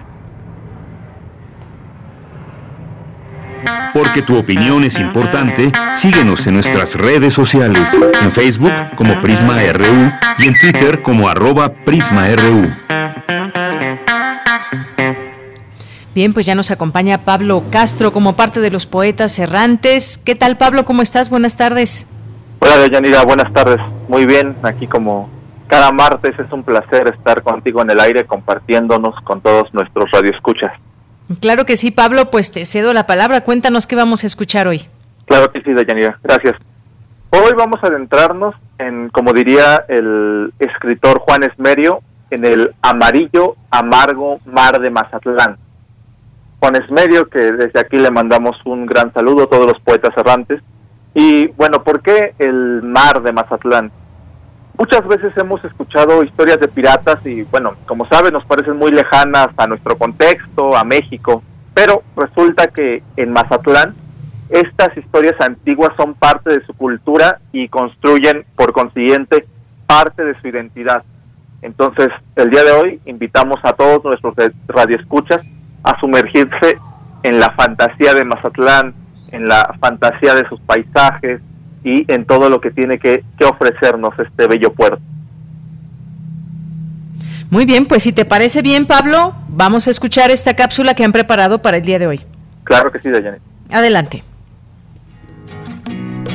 Poeta soy, errando buscando el sonido que dejó tu voz, mi corazón, alcanzando el tuyo es un destino decidido, escúchame. Poetas errantes.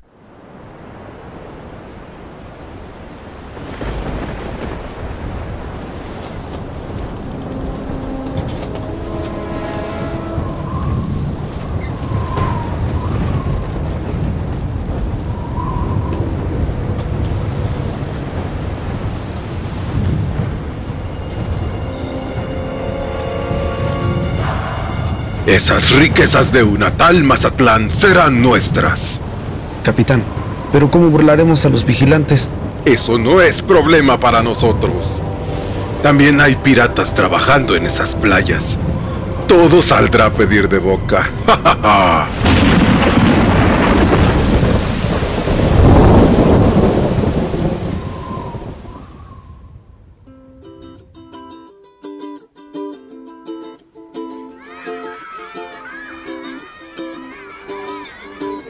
Juguemos, Victoria. ¿A qué, Chucho? Juguemos a ver quién saca el pez más grande del mar. Y el que lo saque se queda con los dos peces. Pero... ¿Tienes miedo? Órale, pues. Acepto. Tú empiezas. ¡Sí! Este sí es un pez. Ni con tres peces que saques me vas a ganar. Ja, eso crees tú, Chuchito. Oh.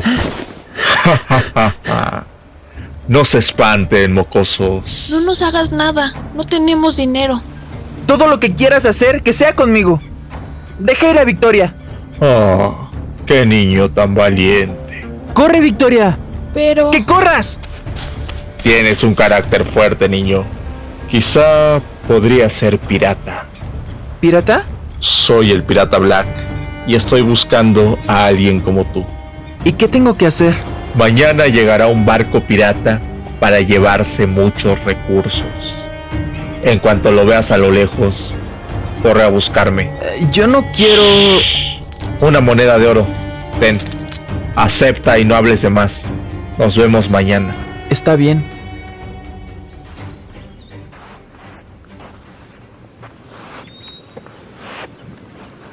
Ni sé qué hago aquí. Ojalá llegue rápido el barco. ¿Qué, qué hace el capataz aquí? Mejor me escondo. ¿Dónde está ese maldito barco? Ya hice todo para que la aduana no descubra el oro. Eso quiere decir que las autoridades de Mazatlán están junto con los piratas para robarse el oro. Hemos llegado al amargo Mazatlán. Todos a sus lugares, que tenemos que saquear este puerto. Es hora de avisarle a Black.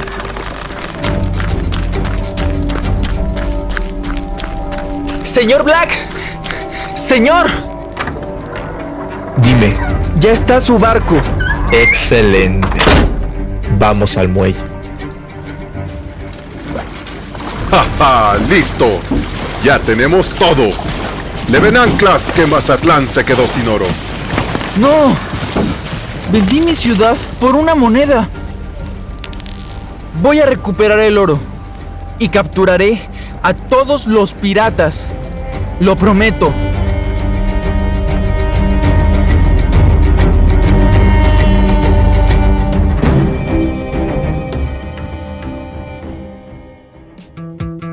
Esta es una producción de Poetas Errantes, unidos con la poesía y el corazón.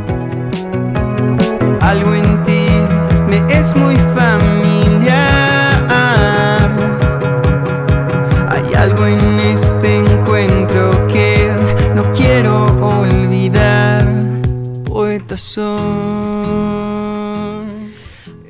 Muy bien, pues muchas gracias. Gracias Pablo Castro. Nos despedimos. Recuérdanos redes sociales, por favor.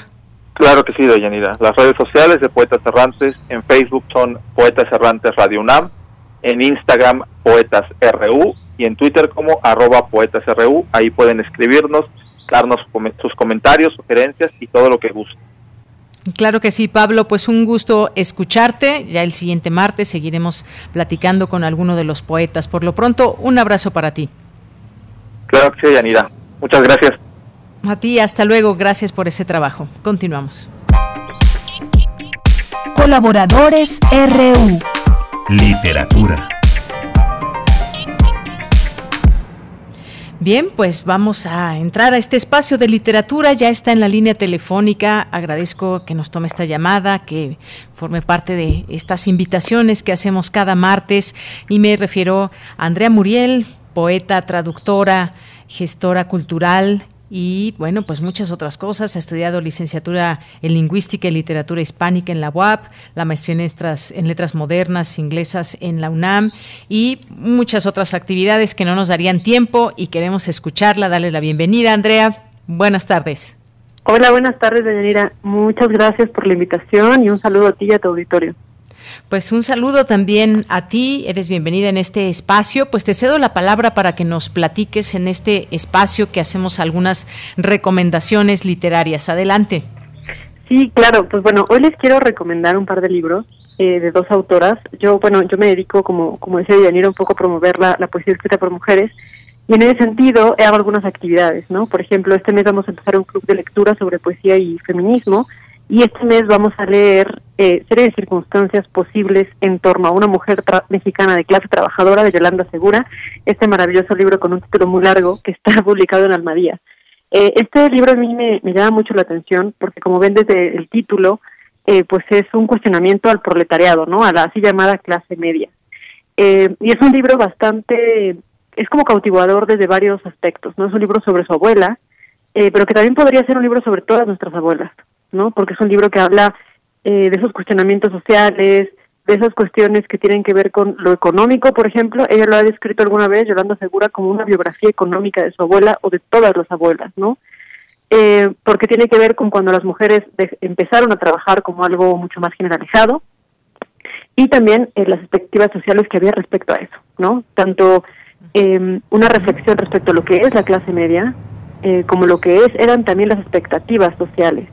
Y hay una mezcla en él entre lo entrañable, lo poético, lo ensayístico e incluso pareciera también un poco una novela, ¿no? Creo que es una manera muy interesante de acercarse a la poesía y de acercarse a la escritura de una de nuestras autoras contemporáneas más importantes en el panorama actual, que es Yolanda Segura, eh, porque eh, pues sí, nos va llevando justo de la mano para, em, para conocer la historia de, de esta mujer, ¿no? Y de, y de lo que va em, de, de lo que va sucediendo en su vida, ¿no? Porque va desde eh, eso, las expectativas sociales antes de que se casara, a cuando empieza a trabajar, hay incluso como un análisis de la canasta básica, en fin, es un libro, eh, pues sí, con este tono muy de, de, Yolanda Segura que tiene que ver también con, con lo ensayístico, con eh, cuestionarse justamente ciertos términos. Y me parece pues muy actual en este caso, ¿no? Muy bien. Repítenos, por favor, el título del libro, por favor, Andrea. Sí, claro que sí, es un título bastante largo, pero es Serie de circunstancias posibles en torno a una mujer mexicana de clase trabajadora de Yolanda Segura y está publicado en la editorial Almadía. Muy bien, esta es tu, tu primera recomendación que nos haces. ¿Tienes otra más? Sí, eh, así como, bueno, les comentaba que este libro es uno de los que vamos a leer en el club de lectura de, este, de este mes. Eh, en ese club eh, justo es la lectura de un, de un libro de poesía un mes y al mes siguiente se, se lee un libro de feminismo, ¿no? eh, porque justo pues intento que haya ese diálogo entre lo que tiene que ver más con el pensamiento y con lo artístico, ¿no? Eh, y en ese mismo sentido también todos los miércoles tengo yo en Instagram entrevisto a autoras jóvenes eh, y bueno, platicamos sobre su obra, platicamos sobre lo que han escrito, sobre sus, acercamientos al mundo literario, al mundo editorial también. Y en esta ocasión, la invitada de justo de mañana eh, va a ser Lucía María, que publicó Delta de Sol, un poemario publicado en Dharma Books, eh, que bueno, ambas son también editoriales, las dos que les menciono, independientes y mexicanas, ¿no? Y bueno, Lucía María, ella eh, hace un, ejercicio también muy interesante en este libro, que es en realidad un contrapoema a este gran poema Piedra de Sol, ¿no?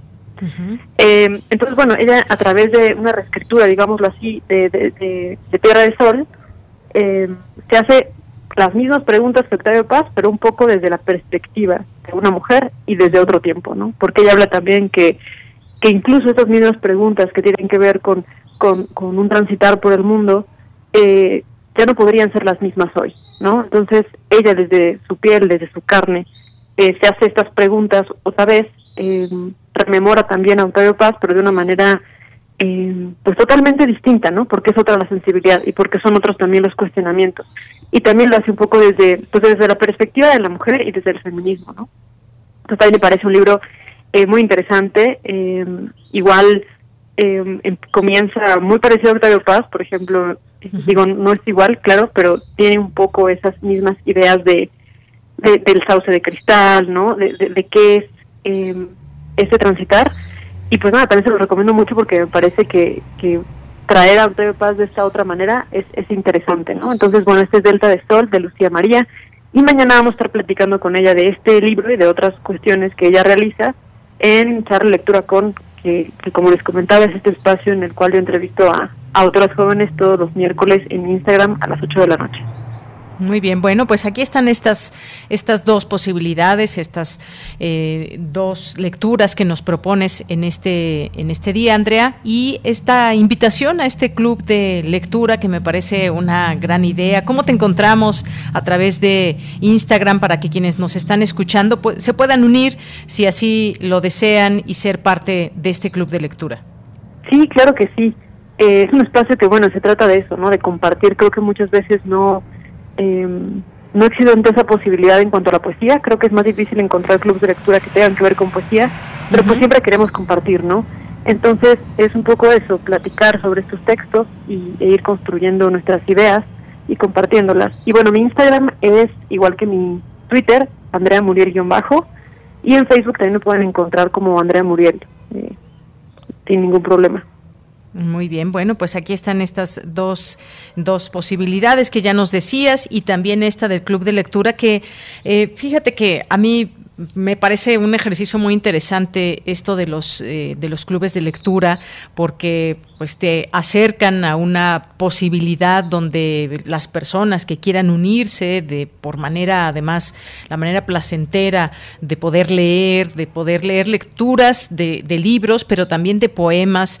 Y, para los tiempos que vivimos me parece que es una salida muy eh, pues muy grata que, que, se da el poder encontrar a otras eh, a otras mujeres que están en esta misma sintonía de acercarse títulos saber que que, compartas, pues esa es, también la posibilidad de acercarse lectura, sugerirse, y en estos, en estos tiempos que han sido particularmente difíciles para muchas, para muchas mujeres, me parece que un club de lectura eh, nos hace nos genera compartir y nos genera eh, cosas positivas en, en, la vida de las personas, pese a que de pronto estemos pasando momentos, momentos tristes, momentos difíciles con todo lo que acontece, eh, no solamente en nuestro país, en el mundo, y cada quien en su propio, en su propio mundo, Andrea. Claro, totalmente. Creo que yo incluso también eh, varias de las actividades que he estado haciendo tienen mucho que ver con, con el querer salir sin poder salir tan fácilmente, ¿no? Para justo llevar nuestra cabeza a otros lados y pues sí acercarnos a otras personas. Eh, el club sí se basa, leemos sobre feminismo y leemos a autoras mujeres, pero puede entrar cualquier persona, ¿no? Porque justo eh, también esa necesidad de pues de que todos podamos leer a, eh, pues a las autoras, ¿no? No solamente se trata de un ejercicio de, de nosotros para nosotras, pero pero sí, por supuesto que sí, y la mayoría de las personas que, que están ahí sí son mujeres, ¿no? Y, y, y se trata de eso, de generar espacios seguros, espacios de de compartir espacios en los que no hayan eh, dudas que no puedan entrar, ¿no? Sino al contrario, todo es para construir. Claro que sí. Eh, esto que nos dicen a través de sus libros, las escritoras, eh, que nos dicen esas lecturas para cada quien, el poder eh, compartir estas posibilidades también, que nos gusta, que sugerimos. Muchas gracias, Andrea Muriel, por invitarnos a este club de lectura. Gracias por sugerirnos estas lecturas. Ojalá que no sea la última vez que podamos conversar contigo a través de este espacio. Claro que no, Yanira, yo, yo muy feliz de, estar por acá, te lo agradezco muchísimo y pues nada, que tengas muy bonita tarde. Igualmente para ti, Andrea Muriel, un abrazo. Muchas gracias, hasta luego. Hasta luego, muy buenas tardes. Gracias Andrea Muriel, poeta, traductora, gestora cultural, con estas recomendaciones. Y aquí en este espacio de literatura, los martes en Prisma RU. Continuamos. Cultura RU.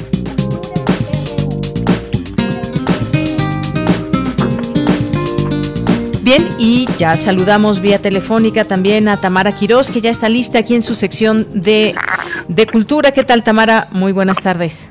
Buenas tardes, Deyanira. Como siempre, un gusto saludarte y, claro, saludar al auditorio de Prisma RU. Muchas gracias por seguir nuestra transmisión a través de Radio UNAM. Ya nos acercamos a la recta final del programa. Tenemos más información, sobre todo eh, sobre las actividades que se realizan en la máxima casa de estudios actividades culturales y artísticas que se están realizando a distancia de forma digital.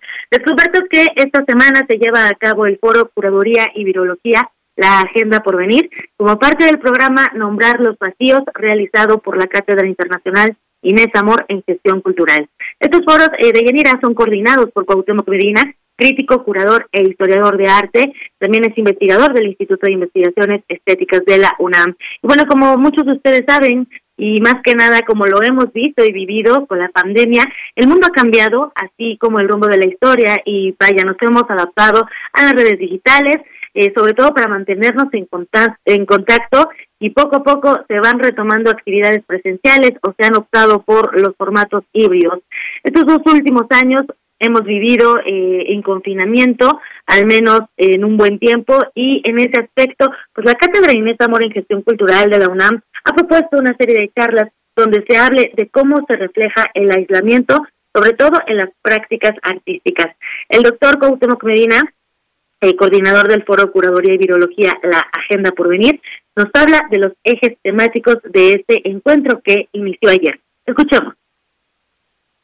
Esta semana vamos a hablar en curaduría y virología. De las experiencias que alrededor del mundo varios curadores han tenido en relación a adaptar los eventos que conducían o las instituciones en las que trabajan en un momento de crisis global. Empezamos con la comparación de las experiencias de la Bienal de Sao Paulo y la Bienal de Shanghai que Andrés Jaque y Jacopo Crivelli curaron. Precisamente tuvieron que posponerse por la pandemia. Vamos a hablar con Sofía Hernández Chong, que dirige el Institute Meli, antiguamente llamado Vite de Bit, en Rotterdam, que ha pasado por una revisión de la institución que incluye el carácter colonialista de su antiguo nombre. Y luego hablaremos con el Black Media Collective de Delhi y con Miguel López eh, de, de Lima, en Perú, que van a hablarnos respectivamente de su experiencia curando la Bienal de Yokohama el año pasado y de el cierre de una etapa de la Fundación Teorética en Costa Rica, uno de los centros que ha generado la noción del arte centroamericano. La tercera sesión, que se titula Hacia lo imprevisible, va a ser un diálogo con Sudadata Sekuta, eh, Mónica Narula y Yibish Baxi, los miembros del Rax Media Collective, que van a hablar del proyecto Afterglow, que fue su curaduría de la Bienal de Yokohama, que debió haber coincidido con la Olimpiada en Japón, pero que tuvo lugar hacia el fin del año pasado, en un momento en el que trataba de reflexionar, por un lado, sobre la posibilidad de un eh, resplandor cultural y estético único que logró ocurrir en medio de un momento en donde la desesperanza parecía hacer imposible un proyecto así. La cuarta sesión de este foro contará con la presencia de Miguel López, curador independiente, codirector y curador en jefe de Teorética, un proyecto independiente dedicado al arte y al pensamiento ubicado en San San José, Costa Rica. Sin duda es un foro eh, que abre espacio y que nos proporciona distintas aristas, perspectivas a un nivel más internacional, lo cual lo hace más interesante. Vamos a escuchar, Deyanira, si te parece, lo que Cuauhtémoc Medina compartió estos micrófonos de Radio UNAM sobre el tema central de este foro, el de la curaduría, y sobre todo cómo se han adaptado los museos y toda la parte cultural y artística en estos tiempos de pandemia y cómo se han cuestionado el mundo, los artistas y la sociedad misma. Escuchemos. La crisis de COVID ha sido en buena medida nuestra guerra mundial. Ha sido un momento muy trágico, un momento donde la violenta transformación de modos de vida también ha supuesto la posibilidad de pensar el mundo de un, de un modo distinto y también ha sido un momento de innovación y de invención. Para los curadores este no ha sido un momento de frustración pura, no, ha sido en buena medida un momento para revisar la lógica con la que veníamos trabajando para poner en cuestión el productivismo, digamos, con el que estaba operando el circuito del arte internacional, pero también eh, un momento para destacar el modo en que las obras y los artistas están cuestionando la propia desconexión que hay entre la vida y la sociedad. Efectivamente, es un momento en donde la sensibilidad artística está poniendo en cuestión eh, la lógica del capítulo seno y el antropoceno, de modo en que el mundo natural y el mundo social no están separados, pero también es un momento donde la pregunta sobre nuestras relaciones y nuestro vínculo, tanto entre los seres humanos como con la cultura, está al mismo tiempo acentuado y revisado. Las sesiones de los nodos virtuales se transmiten en vivo a través del canal de YouTube de la Cátedra Internacional Inés Amor en Gestión Cultural hasta el 12 de agosto. Ya hay tres sesiones disponibles. Si quieren ver y conocer más de este foro, Curaduría y Virología, la agenda por venir, pueden visitar esta plataforma YouTube, ya que las charlas pues, quedan disponibles para verse después. Deyanira, hasta aquí la información de hoy. Que tengan excelente tarde. Regreso contigo. Muchas gracias, Tamara. Muy buenas tardes. Hasta mañana. Hasta mañana. Bien, pues ya casi llegamos al final de esta emisión de noticias de Prisma RU y algunas otras cosas que van surgiendo en el día a día de la información eh, nacional e internacional. Se estaba también previsto discutir eh, esta situación de algunos legisladores y pues recuerdan ustedes el diputado del PT Mauricio Toledo pues está señalado de enriquecimiento ilícito, está señalado por distintas razones y pues bueno, en el caso de él, porque hay otro por ahí, en el caso de él que es del PT, acusó que es víctima del desprestigio desde la sección instructora de la Cámara de Diputados y la Fiscalía General de Justicia de la Ciudad de México. Bueno, cuando se comprueban las cuentas, cuando se comprueban muchas cosas, pues más allá de ser de hacerse víctima y decirse inocente, pues es es entrar de lleno a estas acusaciones y conocerlas. También está el otro de Morena que en este en este momento se me escapa el nombre y pues eh, también como decíamos al, al inicio como decíamos al inicio eh, el presidente López Obrador eh, en este caso, cuando hablábamos del tema del, del, color del semáforo, pues dio la razón a la jefa de gobierno, Claudia Sheinbaum. La Ciudad de México se encuentra en semáforo color naranja. Se reitera el día el día de hoy, más allá de las eh, afirmaciones que había hecho la jefa de gobierno. Bien, pues en un momento más vamos a, escuchar, a despedirnos con un poco de música, con un poco de música. Por lo pronto, pues mientras tanto, eh, me despido allá en cabina de mis compañeros Socorro Montes, de Denis Licea en la producción. Aquí en los micrófonos se despide de Yanira Morán. Gracias a todos ustedes que nos sintonizan. Mañana lo esperamos con un nuevo programa, con más información, con más eh, temas a discusión y análisis. Y en cuanto esté la música, me avisarán. Por lo pronto, pues qué escándalo comentar esto del gobernador de Nueva York enfrentarse no solamente pues a todo a, todo su, su, país y en específico eh, este gobernador ni más ni menos que de Nueva York enfrentarse a su familia también dirigiéndose a, sus hijas que les dijo su papá cometió errores y las cuestiones que pesan en su contra.